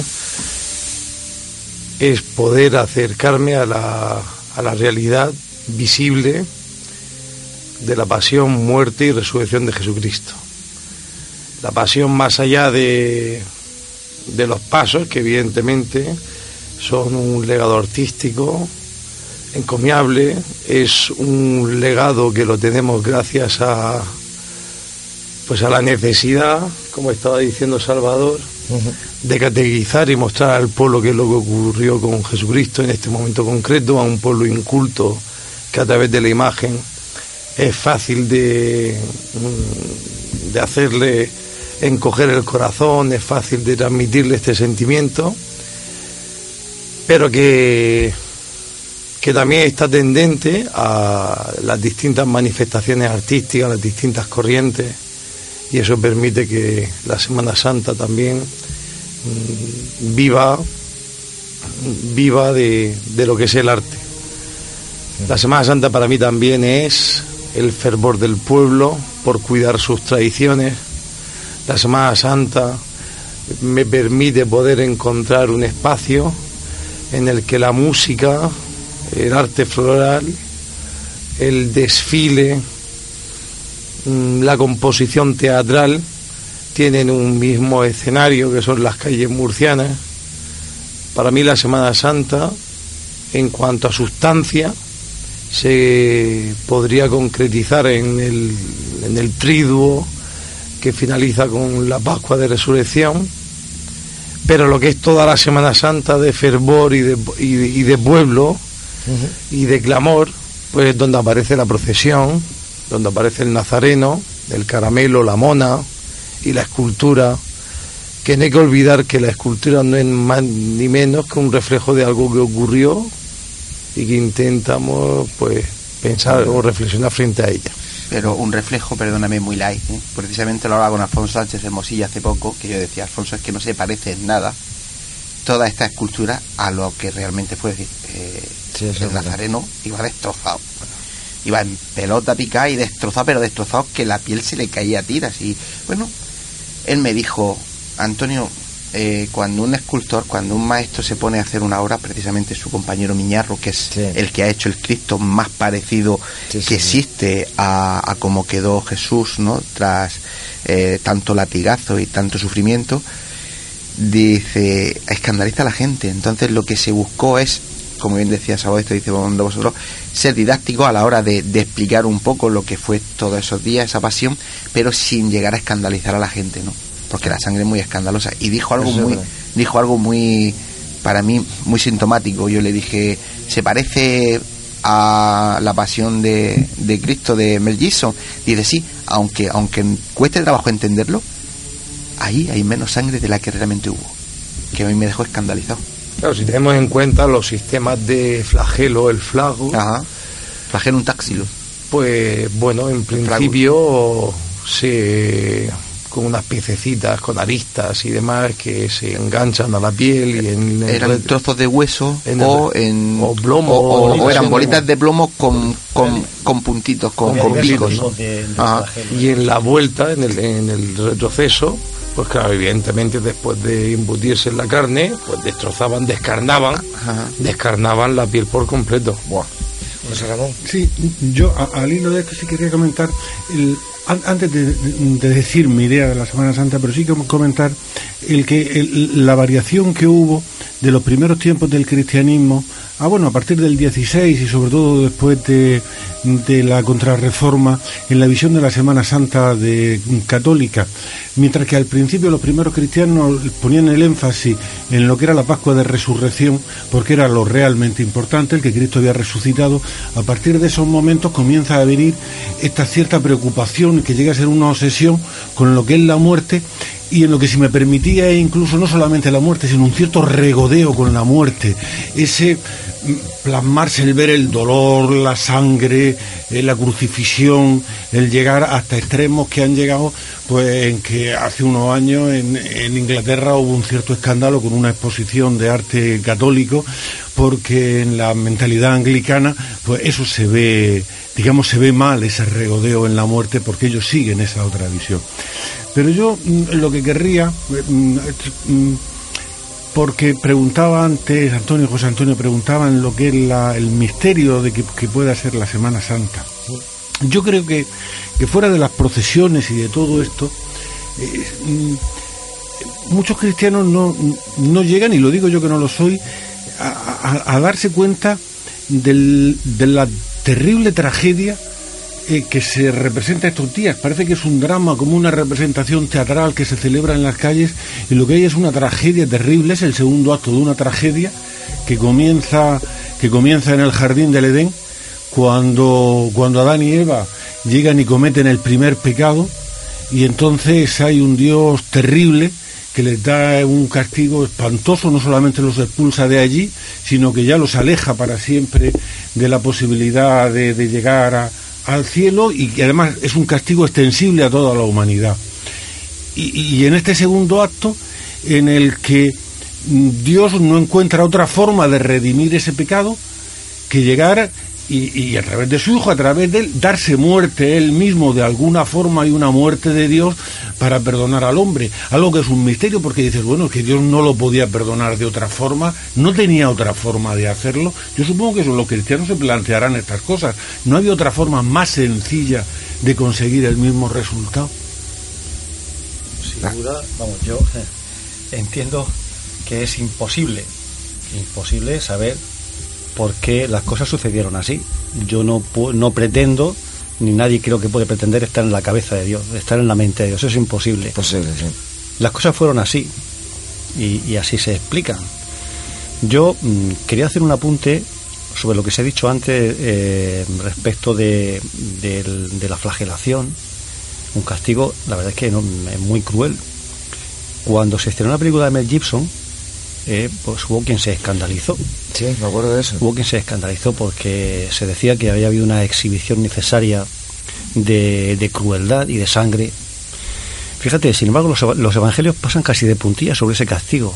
Fue un castigo severo porque, según narran los evangelios, Pilato quería provocar la compasión en la multitud aquella que allí apelotonada pedía que crucificaran a Jesús. Eh, no lo consiguió, pero eh, sí que es verdad que los, los evangelios no se regodean en ese castigo, no dan eh, demasiados detalles. Lo de Mel Gibson se acerca mucho a lo que fue, y a lo mejor hasta se quedó corto.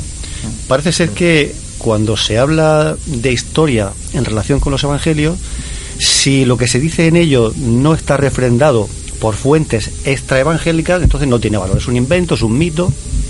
Bueno, pues tenemos noticias de un historiador judío de la época, Flavio, el conocido Flavio Josefo, ¿eh? que cuenta eh, la, la brutal flagelación de un judío durante una revuelta de unos eh, insurrectos judíos contra el poder romano, pues le dieron un castigo ejemplar y fue tan brutal que cuenta Flavio Josefo que le dejaron los huesos al descubierto. Luego, mm, ya digo, los evangelistas pasan de puntillas sobre el brutal castigo que tuvo que suponer la flagelación de Jesús. La prueba es que cuando lo crucificaron murió muy pronto. Y de hecho, cuando a Pilato le anunciaron la muerte, se sorprendió.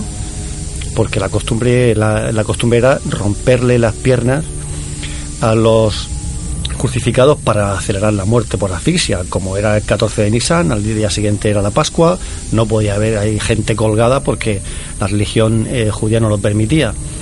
Pero se, Pilato se sorprendió de que hubiera muerto tan rápido porque la, la crucifixión era una muerte lenta, lenta por asfixia, era, Sí, sí. era terriblemente dolorosa, era eh, una, mu- una muerte horrible. Por tanto, fijaos en ese detalle. La flagelación era un castigo durísimo que podía provocar incluso la muerte directamente. Sí, de hecho los, eh, los estudios que se han hecho sobre la sabana santa, sobre todo los forenses, lo primero que dicen que el- no hubo un motivo de la muerte. La muerte fue múltiples motivos, ¿no? fue, cúmulo de- de fue un cúmulo, fue un colapso de- del cuerpo, dijo, ya está, ¿no? Además, llama la atención como cuando empiezan a estudiar sobre la sábana santa eh, la forma de golpear y te dicen con la crueldad que la hacían y con la sapiencia, ¿no? Cómo eran muy conscientes de dónde tenían que golpear y cómo para no que no se les muriera mientras lo castigaban, pero sí dejarlo muy tocado porque querían acabar pronto. Y además el otro día comentaba también Alfonso que lo de la lanzada, por ejemplo, no es que lo, lo hicieran por capricho, sino porque si descendían alguno de una cruz y no había, estaba muerto, quien ocupaba la cruz eran los encargados de haber crucificado a ese. Es decir, aquí no había parangón. Decir, tú no te vamos a romper las piernas porque estás muerto, pero por si acaso te vamos a clavar la lanza. Además eran grandes lanzas, eh, mm, eran muy diestros en, en las armas y sabían perfectamente por dónde y cómo tenían que hacerlo. ¿no? Tomás. Yo creo que el, la- el, el hecho de, del flagelo, el recorrido que hace Jesucristo hacia la zona extramuros donde es crucificado, lo que es todo el proceso de la pasión, que es lo que se significa y a lo mejor, como estaba diciendo José Ramón, José Ramón, pues sí que empieza a tomar mayor énfasis a partir del siglo XVI con motivo de la contrarreforma y sobre todo en los siglos cercanos a la explosión del barroco. Pues sí que a lo mejor en ocasiones dentro de una pompa teatral, acompañada de música, de colorido y de formas, pues ha intentado un poco sobredimensionar lo que ocurrió, pero ni mucho menos. El sufrimiento humano ya en nuestro, en nuestros tiempos han intentado demostrarlo cuando se han- el ascenso de los totalitarismos con todas las torturas y todas las locuras que han hecho sobre el cuerpo humano buscando cuál es el límite del sufrimiento pues lo podemos ver aquí. Un cuerpo en el que inicia un proceso de sangrado propiciado por los múltiples cortes y por las por las tantas pérdidas de sustancia de carne que hay en el cuerpo. Recuerden que la escritura se comenta que a Jesucristo no para que se cumpla la escritura no se le rompe hueso alguno. Hace referencia a ese momento en dos ocasiones. Una cuando es salvo de quebrarle las rodillas, como bien ha dicho Salvador, se aproxima la Pascua, le dicen, pero bueno, vamos a tener aquí estos tres crucificados, nosotros tenemos que celebrar la Pascua. En la multitud de preceptos y de leyes que el pueblo judío tiene que preparar de manera minuciosa su Pascua, su Pesaj, pues incitan de alguna manera, mm, adelanta, eh, acelera el proceso de la muerte, eh, quiebra las rodillas con unas mazas que es como se llevaba a cabo, el, crucificado en ese momento se desploma por completo y la caja torácica pues ya no tiene capacidad de poder expandirse y mueren por asfixia. Esa es la muerte del crucificado. El crucificado si no moría desangrado, moría porque estaba ya muy debilitado, moría por asfixia. Cuando Jesucristo, en ese momento se confirma, no se le rompe hueso alguno y tampoco en el momento en el que ante en el momento en el que se inicia la, la pasión, después de ser recogido en el Monte de los Olivos, de ser prendado, cuando lo golpean y lo golpean fuertemente, pero no le rompen hueso alguno, lo golpean con saña. Y dice Jesús, dice, ¿por qué me pega? ¿Por qué me golpea? Si no he dicho mal alguno, ¿por qué me pega? Y, y seguía recibiendo golpes, ¿no? Y se asombraban de ver que, pues que estos golpes recibía y no le rompía hueso alguno. Yo creo que al final eh, la, la meta del sufrimiento no es exhibirlo, sino es pasar por encima de él. La meta del sufrimiento y la meta de este barroco no era el mostrar ese dolor ese regocijo en la muerte o en la sangre, sino en pasar por encima de él. Está en la resurrección. Yo, yo- yo lo que querría de todas formas destacar, creo, es que mm, esta- estamos usando los evangelios como, como si fuesen textos históricos. Y, y- e históricos incluso en los detalles. Y yo creo que sí hay cosas que más o menos pues puede haber un cierto acuerdo. O sea, sí que parece que hubo, hablando, hablando del Jesús histórico, que hubo un Jesús que, que predicó algún tipo de doctrina, por lo menos, eh, y, que, y que tuvo algún tipo de juicio y fue crucificado. Yo creo que en eso pues puede haber un consenso, incluso el Flavio Josefo posteriormente pues dice lo mismo, pero creo que yo ya que descender a los detalles puntuales eh, solo con los evangelios es tremendamente arriesgado. En primer lugar, eh, porque hay un montón de hechos, el, prendimiento, la presentación a Pilatos, el juicio, los azotes, etcétera, en muchos de los cuales, ¿quiénes eran los testigos? Los discípulos habían huido como ratas. Hasta San Pedro llegó y lo negó tres veces. Salieron huyendo. ¿Cómo lo sabían? ¿Quién se lo había contado? ¿Quién había estado en las reuniones? ¿Quién había estado allí con Pilatos? Pilatos llega y en uno de los evangelios, me parece que es Mateo, Mateo, que es el que habla mucho de sueños, llega y hasta la mujer de Pilatos le dice, salva a ese justo que se me ha aparecido en sueños. Mate- Mateo siempre está sacando sueños. ¿Quién estaba allí? ¿Qué- ¿Cuál es la fuente? ¿Cuál es la fuente? ¿Quién era el que nos cuenta qué es lo que dijo la mujer, Pero- de, Pila- la mujer de Pilatos allí? O sea, ¿cómo sabemos todas estas cosas? Yo estoy de acuerdo contigo, José Ramón. ¿Quién estaba? Pues quienes eran testigos. Al final el testigo es quien está viviendo de manera contemporánea con el Jesús del que estamos hablando.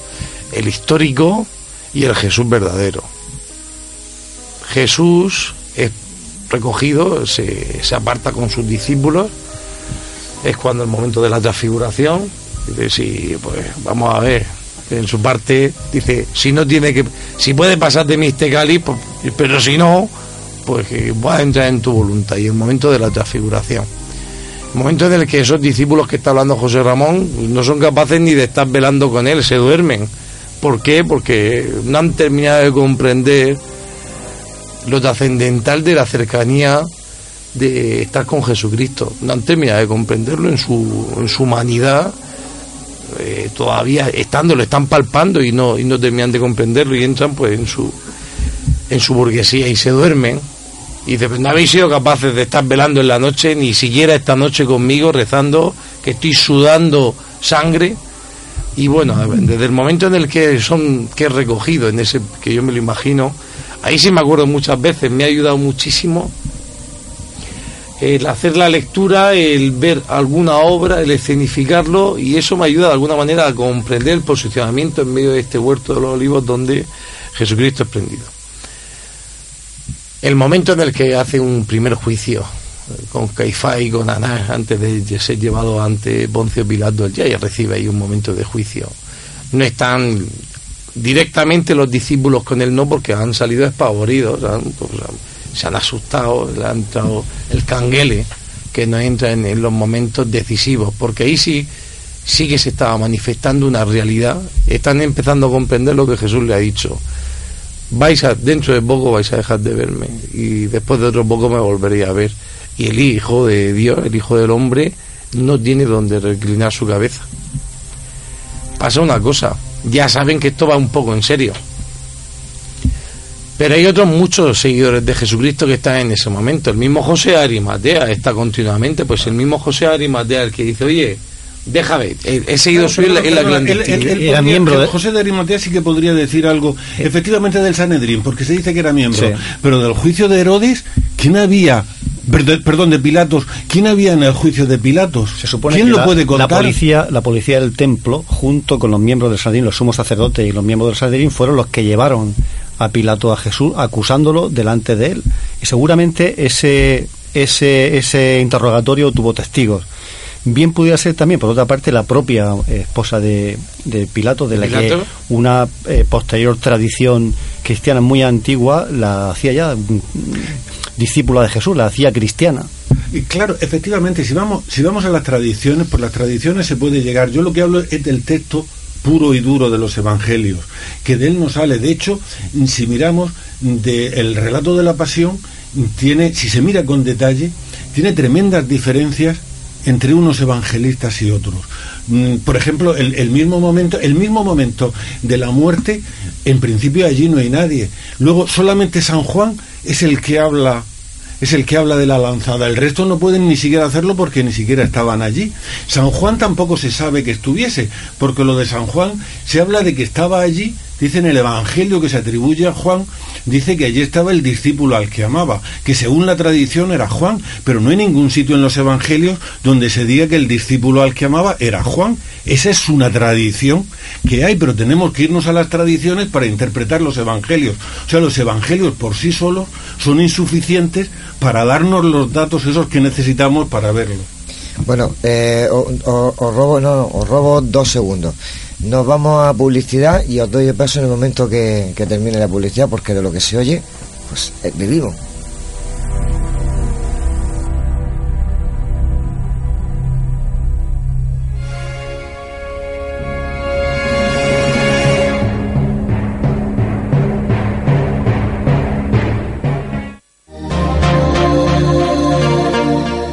Cibercopy, copistería, papelería, impresiones A4, A3, autoservicio de impresión, encuadernaciones, plastificaciones, tesis doctorales y mucho más. Cibercopy, con los precios más competitivos y el servicio más rápido, abierto todo el día ininterrumpidamente. En la zona de la Universidad de la Merced, Cibercopy, Puerta Nueva 8, Murcia. Teléfono 868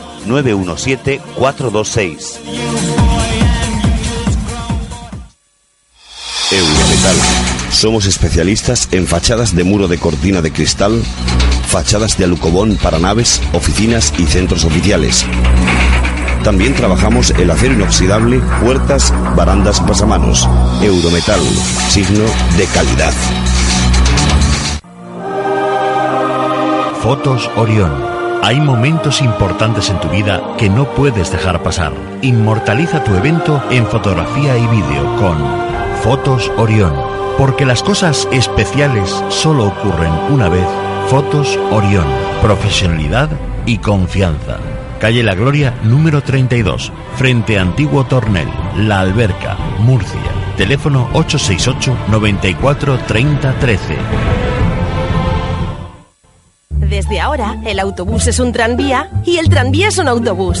Con el nuevo Bono Murcia podrás combinar tranvía, autobuses urbanos y de pedanías. Todo el transporte público en un solo bono. Infórmate del nuevo Bono Murcia en www.mutrans.es. Todo el transporte en tu mano. Concejalía de Tráfico y Transportes, Ayuntamiento de Murcia y Comunidad Autónoma de la Región de Murcia.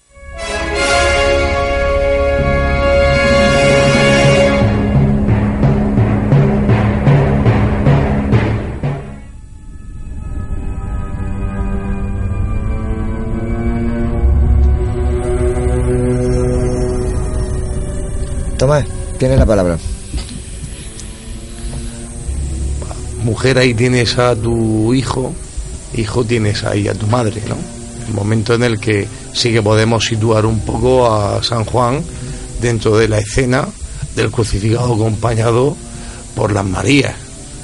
Y bueno, si el amado, pues en otros momentos también nos ha dicho que ha hecho referencia a este joven que se duerme con facilidad, que escucha con cariño, que en ocasiones se recostaba sobre, sobre, el, mismo, sobre el mismo Jesús.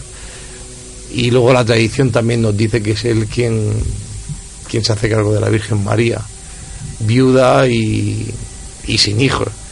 Una situación, un contexto social en el que la mujer se encontraba en una posición bastante relegada, incapaz, incapaz por, mm, propiciado por la sociedad de poder vivir por sus propios medios y bueno, pues encomendada a este discípulo, así que sí, sí podríamos ponerlo en escena. Luego la tradición diría que se va con ella a Delfos. Yo, yo diré una cosa a José Ramón. Si aplicáramos el rigor histórico que tú exiges para los evangelios a otras obras históricas de la antigüedad que se toman por auténtica y cuyo testimonio o cuyos datos no se ponen en duda, pues estarían en, las mismas aperturas y en, los mismos problemas que los evangelios, exactamente en los mismos. Es que entonces la historia se entendía de otra manera. Hoy no, hoy pedimos testigos y quién ha visto esto, quién ha oído lo otro, hay cámaras, todo lo graban, pero es que entonces no era, no era así, porque no existía esa posibilidad. Eh, mm, se supone, se supone que, bueno, Lucas hizo una, una investigación rigurosa, lo dice al principio de su evangelio, eh, indagando eh, sobre todo lo que ocurrió con esa actitud.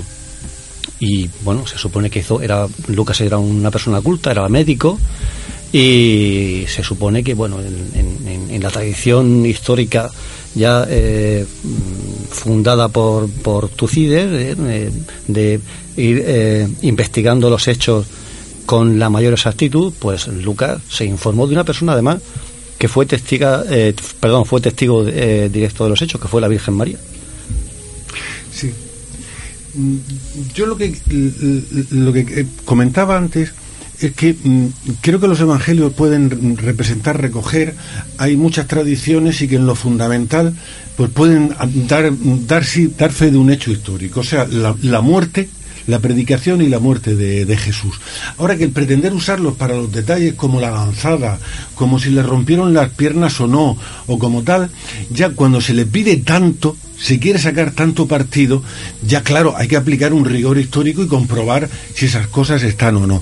Mirar, yo... Mm, si miramos un hecho, yo mm, no, no, lo he querido ver todo porque además tampoco quería, creo que mm, quería aburrir a los, a los oyentes, pero mirando incluso el hecho más importante, como puede ser de la pasión, que es precisamente el de la resurrección de Cristo, si uno lo lee en los evangelios, se encuentra con versiones pues bastante diferentes. O sea, si lo llegamos en Marcos, Marcos no habla nada de la resurrección, salvo un trozo que haya extendido, que todos los estudiosos están de acuerdo en que eso no lo escribió Marcos y que fue un añadido posterior. que, los, que los estudiosos digan eso no significa que sea así. Pero incluso, pero incluso, pero incluso si lo hacemos, pues ahí aparece que, que Jesús, por ejemplo, mirando solamente las apariciones, que Jesús se le apareció a las mujeres, se le apareció a los, a, los de Maús a los, y a los discípulos no está muy claro. según otros, según Juan, se apareció a las mujeres, se apareció a los discípulos dos y hasta tres veces. Entonces, unos hablan de los de Maús, otros no hablan de los de Maús, ni Mateo ni Juan. Ni siquiera los, cuatro, los cuatro evangelistas se ponen de acuerdo en cuáles fueron las apariciones de Jesús, que además, si nos fijamos, casi siempre usan el término aparición. En los y además en los primeros evangelios se utiliza mucho el término se apareció. Y de hecho se llega a decir que los discípulos no lo reconocen. Los de Maús no lo reconocen. Y los otros vieron y no lo reconocieron y luego les dicen que sí era. Lo cual nos da una idea de que esa aparición pues parece que no era una aparición muy real. En los, en los evangelios más posteriores sí que parece que hay una cierta preocupación por ese hecho y entonces comienza a destacarse el aspecto de la carne de Jesús, de que está, de que come. En uno de ellos, no recuerdo ahora mismo, llega y le pide un trozo de pescado. En el de Juan, Tomás llega y le mete la mano. En el- o sea, hay Pero, grandes José diferencias, Ramón, hay vale, grandes diferencias Ramón, que nos harían sí, que de cara a una crítica histórica fuese muy difícil el usarlos para esos pequeños Yo solo, solo una, Una cosa. sola cosa. Yo, no, yo, yo, yo. Venga, tú que Eh. Gracias. Una sola cosa. Quizás eh, no coincidan porque quizás no, no estaban juntos todos en ese momento. Es lo único que yo digo. Por eso. Hombre, los once, los- perdón, los once sí, y en unas ocasiones Jesús se les aparece en Galilea y en otras en Bueno, Jerusalén a los once. Hay veces que estamos 11 personas juntas y hay tres mirando para otro lado y se pierden ciertas cosas. Eh, Es que pudieron, pudieron darse todas las apariciones perfectamente. Solamente quería mm, decirte una cosa. Eh, lo de se apareció, claro, es que suena, mm, como dices tú, que puede ser una experiencia subjetiva, pero es que lo que dice el texto griego fue, fue visto. Que se traduzca como se apareció, eso es otro problema. Pero O sea, lo que dice, sabes de eso mucho más lo que dice el texto griego es ofce, es decir, fue visto, con lo cual, que ya que cada uno lo interprete como quiera. Si fue visto, es que fue visto tal y como se podía ver en ese momento. Claro, si se traduce como se apareció, quizá se traiciona un tanto el, el texto original. Eh, Tomás. Yo en cuanto a la aparición de Jesucristo, supongo que el, proceso de aparición, de hacerse ver, pues sería una manera de, la propia voluntad de Dios. Y de hecho se manifiesta de manera distinta y parece que va tomando mm, forma corpórea en medida que se van dando esas distintas apariciones.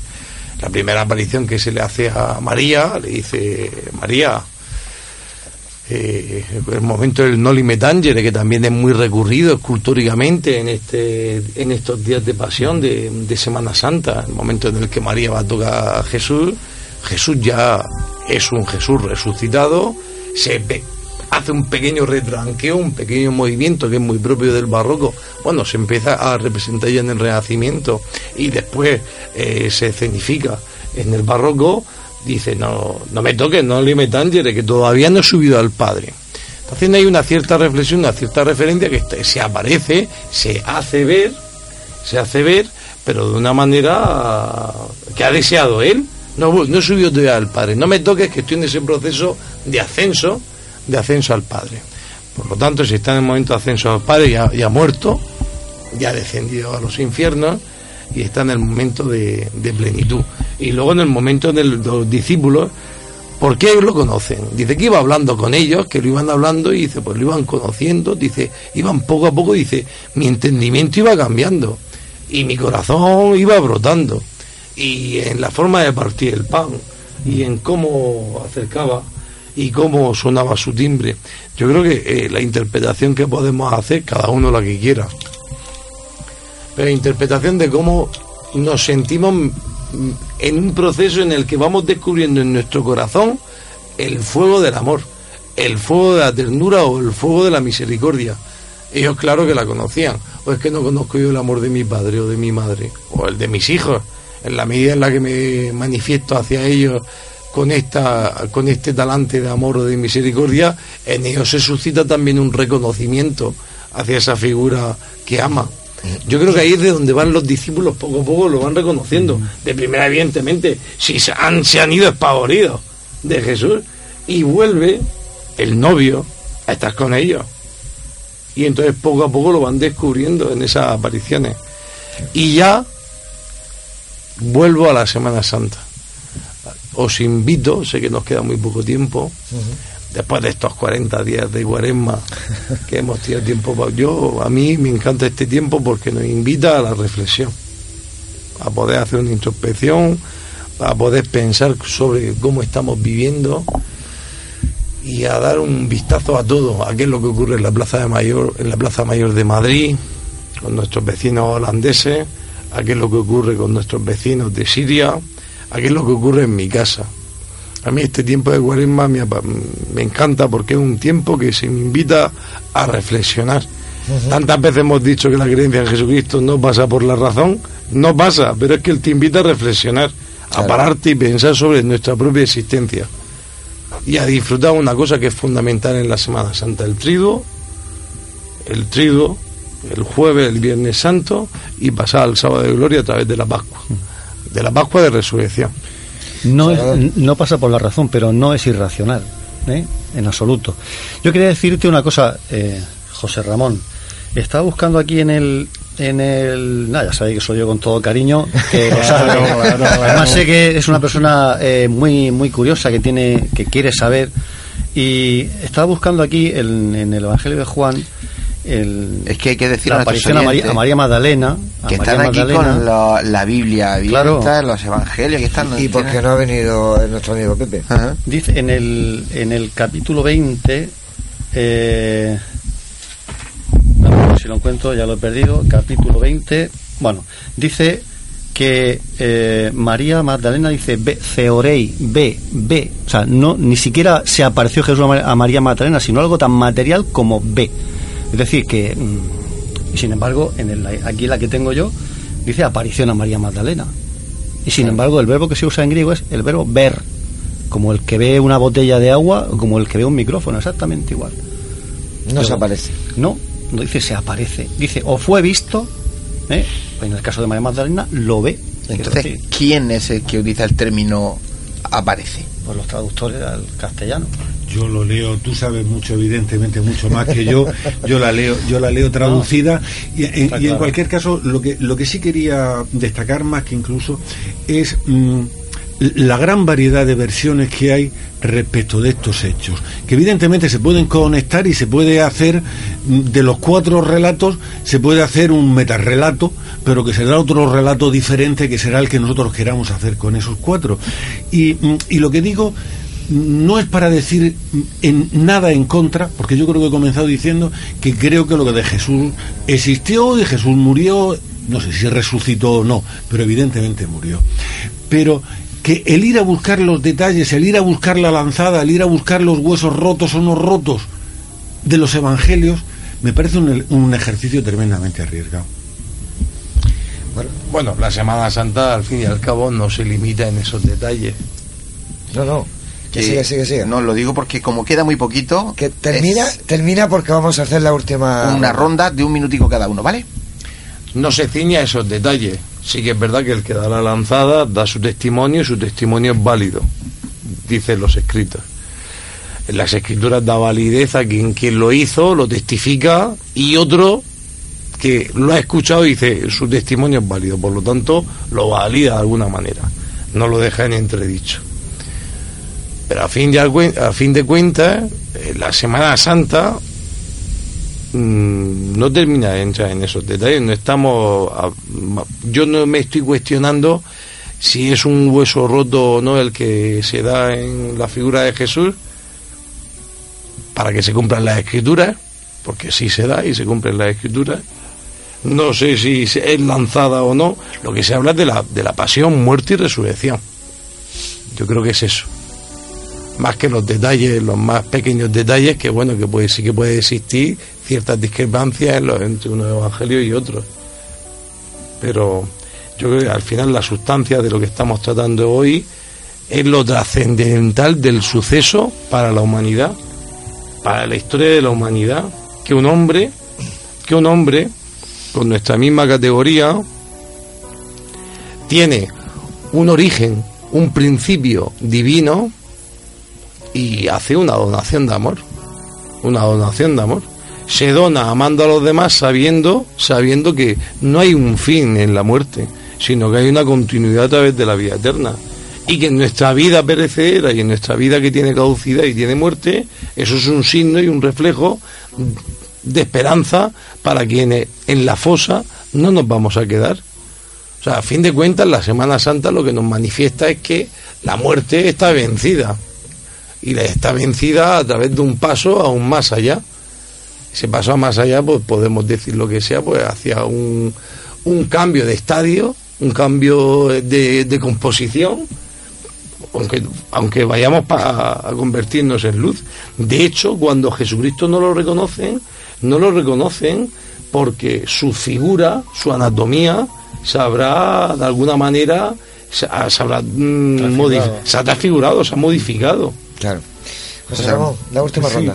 sí, yo hablábamos Salvador y yo allí en el pasillo antes de entrar. Mal hecho, hay que hablar aquí, no en el pasillo. comentábamos algo- Es que luego no da tiempo a todo. Algo le estaba preocupado por la figura, que a mí me preocupa mucho también la de Judas, que es Ah. una figura de un gran atractivo.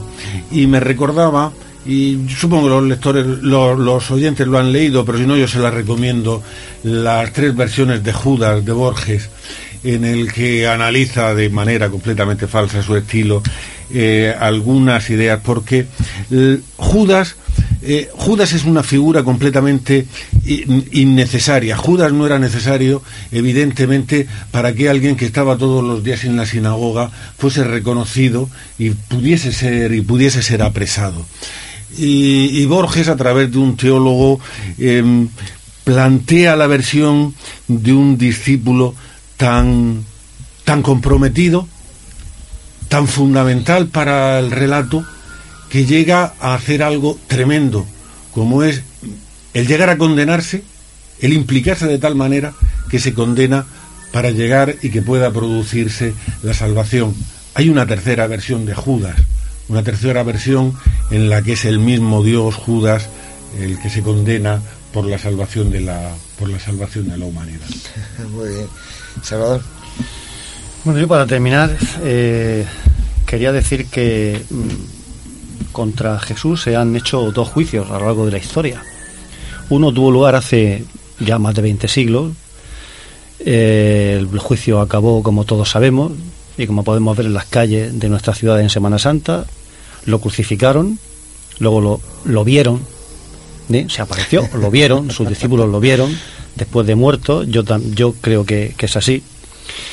Y hay otro juicio que dura todavía, empezó ya a principios del 18 y dura todavía, y es el juicio de la exégesis moderna, los estudiosos modernos que se han propuesto cargarse la figura histórica de Jesús, haciendo ahí una distinción que yo creo en muchos, en muchos casos una distinción completamente artificial entre lo que es el Jesús histórico, lo que ellos creen que tuvo que ser Jesús, lo que ellos creen, una reconstrucción que ellos han hecho o que ellos intentan hacer, una reconstrucción que no se parece nada a la, una, de la, reconstrucción que hace uno con la que hace otro, cada uno se fabrica eh, su propio Jesús, porque yo creo que nunca, que quien pretenda eh, llegar a conocer a Jesús a través de, las, de estas descripciones, de estas reconstrucciones históricas, no va a llegar a conocerlo nunca. Me parece que ahí la, crítica histórica se ha empeñado de una manera, creo que suicida, en, en escindir al personaje cuando nos lo han dado completo, una visión completa a aquellos que lo conocieron.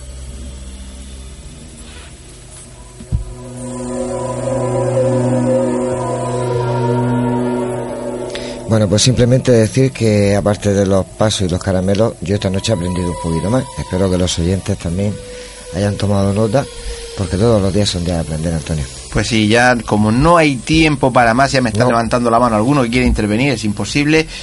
No hay más tiempo porque nos cortan el horario, no hay más. Así que eh, primero agradeceros a todos el que hayáis estado aquí. Eh, me ha parecido muy interesante, muy de José Antonio, lo que hemos estado escuchando. Yo no, no es que haya aprendido mucho, pero sí que he recordado muchas cosas. Y bueno, pues hasta aquí el programa de esta noche y gracias por, pues, por habernos acompañado. Muy bien, pues ya sabéis que nos podéis seguir por Nemesis Radio en Facebook. Tenemos ese correo nemesisradio.canalmurcia.com eh, Tanto en el Facebook como en el correo electrónico podéis dejarnos vuestros mensajes o cualquier cosa que queráis contarnos.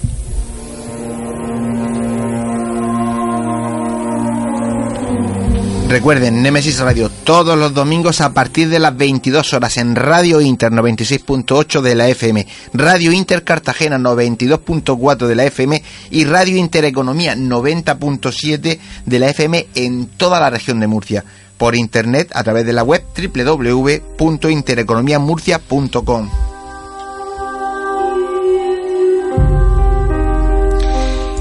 Y ya saben, no olvidéis que nuestras voces viajan ya por el universo.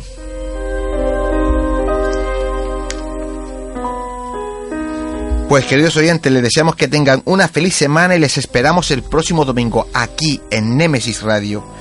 Buenas noches y, adiós.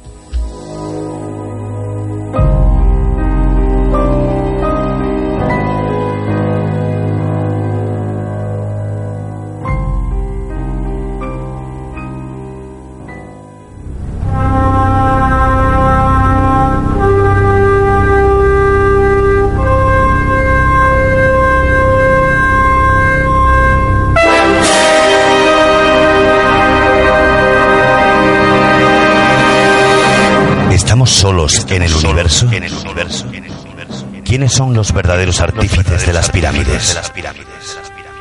¿Hay vida extraterrestre? De ser así, ¿es posible que ya estén entre nosotros? Psicofonías, Ouija, ¿nos hablan los muertos? Némesis Radio, viajando a lo desconocido, sobrepasando el horizonte de la conciencia.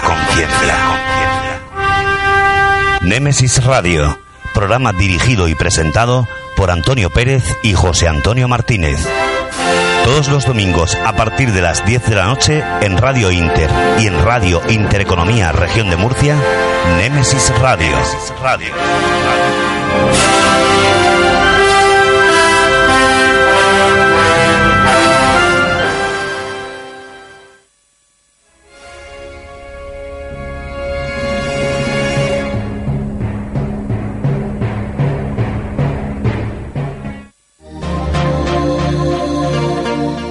Cibercopy, copistería, papelería, impresiones A4, A3, autoservicio de impresión, encuadernaciones, plastificaciones, tesis doctorales y mucho más. Cibercopy, con los precios más competitivos y el servicio más rápido, abierto todo el día ininterrumpidamente. En la zona de la Universidad de la Merced, Cibercopy, Puerta Nueva 8, Murcia. Teléfono 868-917-426. Eurometal. Somos especialistas en fachadas de muro de cortina de cristal, fachadas de alucobón para naves, oficinas y centros oficiales. También trabajamos el acero inoxidable, puertas, barandas, pasamanos. Eurometal, signo de calidad. Fotos Orión.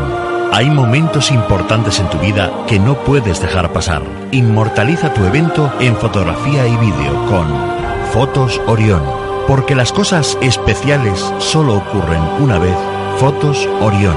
Profesionalidad y confianza. Calle La Gloria, número 32, frente a Antiguo Tornel, La Alberca, Murcia. Teléfono 868 94 30 13. Desde ahora, el autobús es un tranvía y el tranvía es un autobús. Con el nuevo Bono Murcia podrás combinar tranvía, autobuses urbanos y de pedanías. Todo el transporte público en un solo bono. Infórmate del nuevo Bono Murcia en www.mutrans.es. Todo el transporte en tu mano. Concejalía de Tráfico y Transportes, Ayuntamiento de Murcia y Comunidad Autónoma de la Región de Murcia.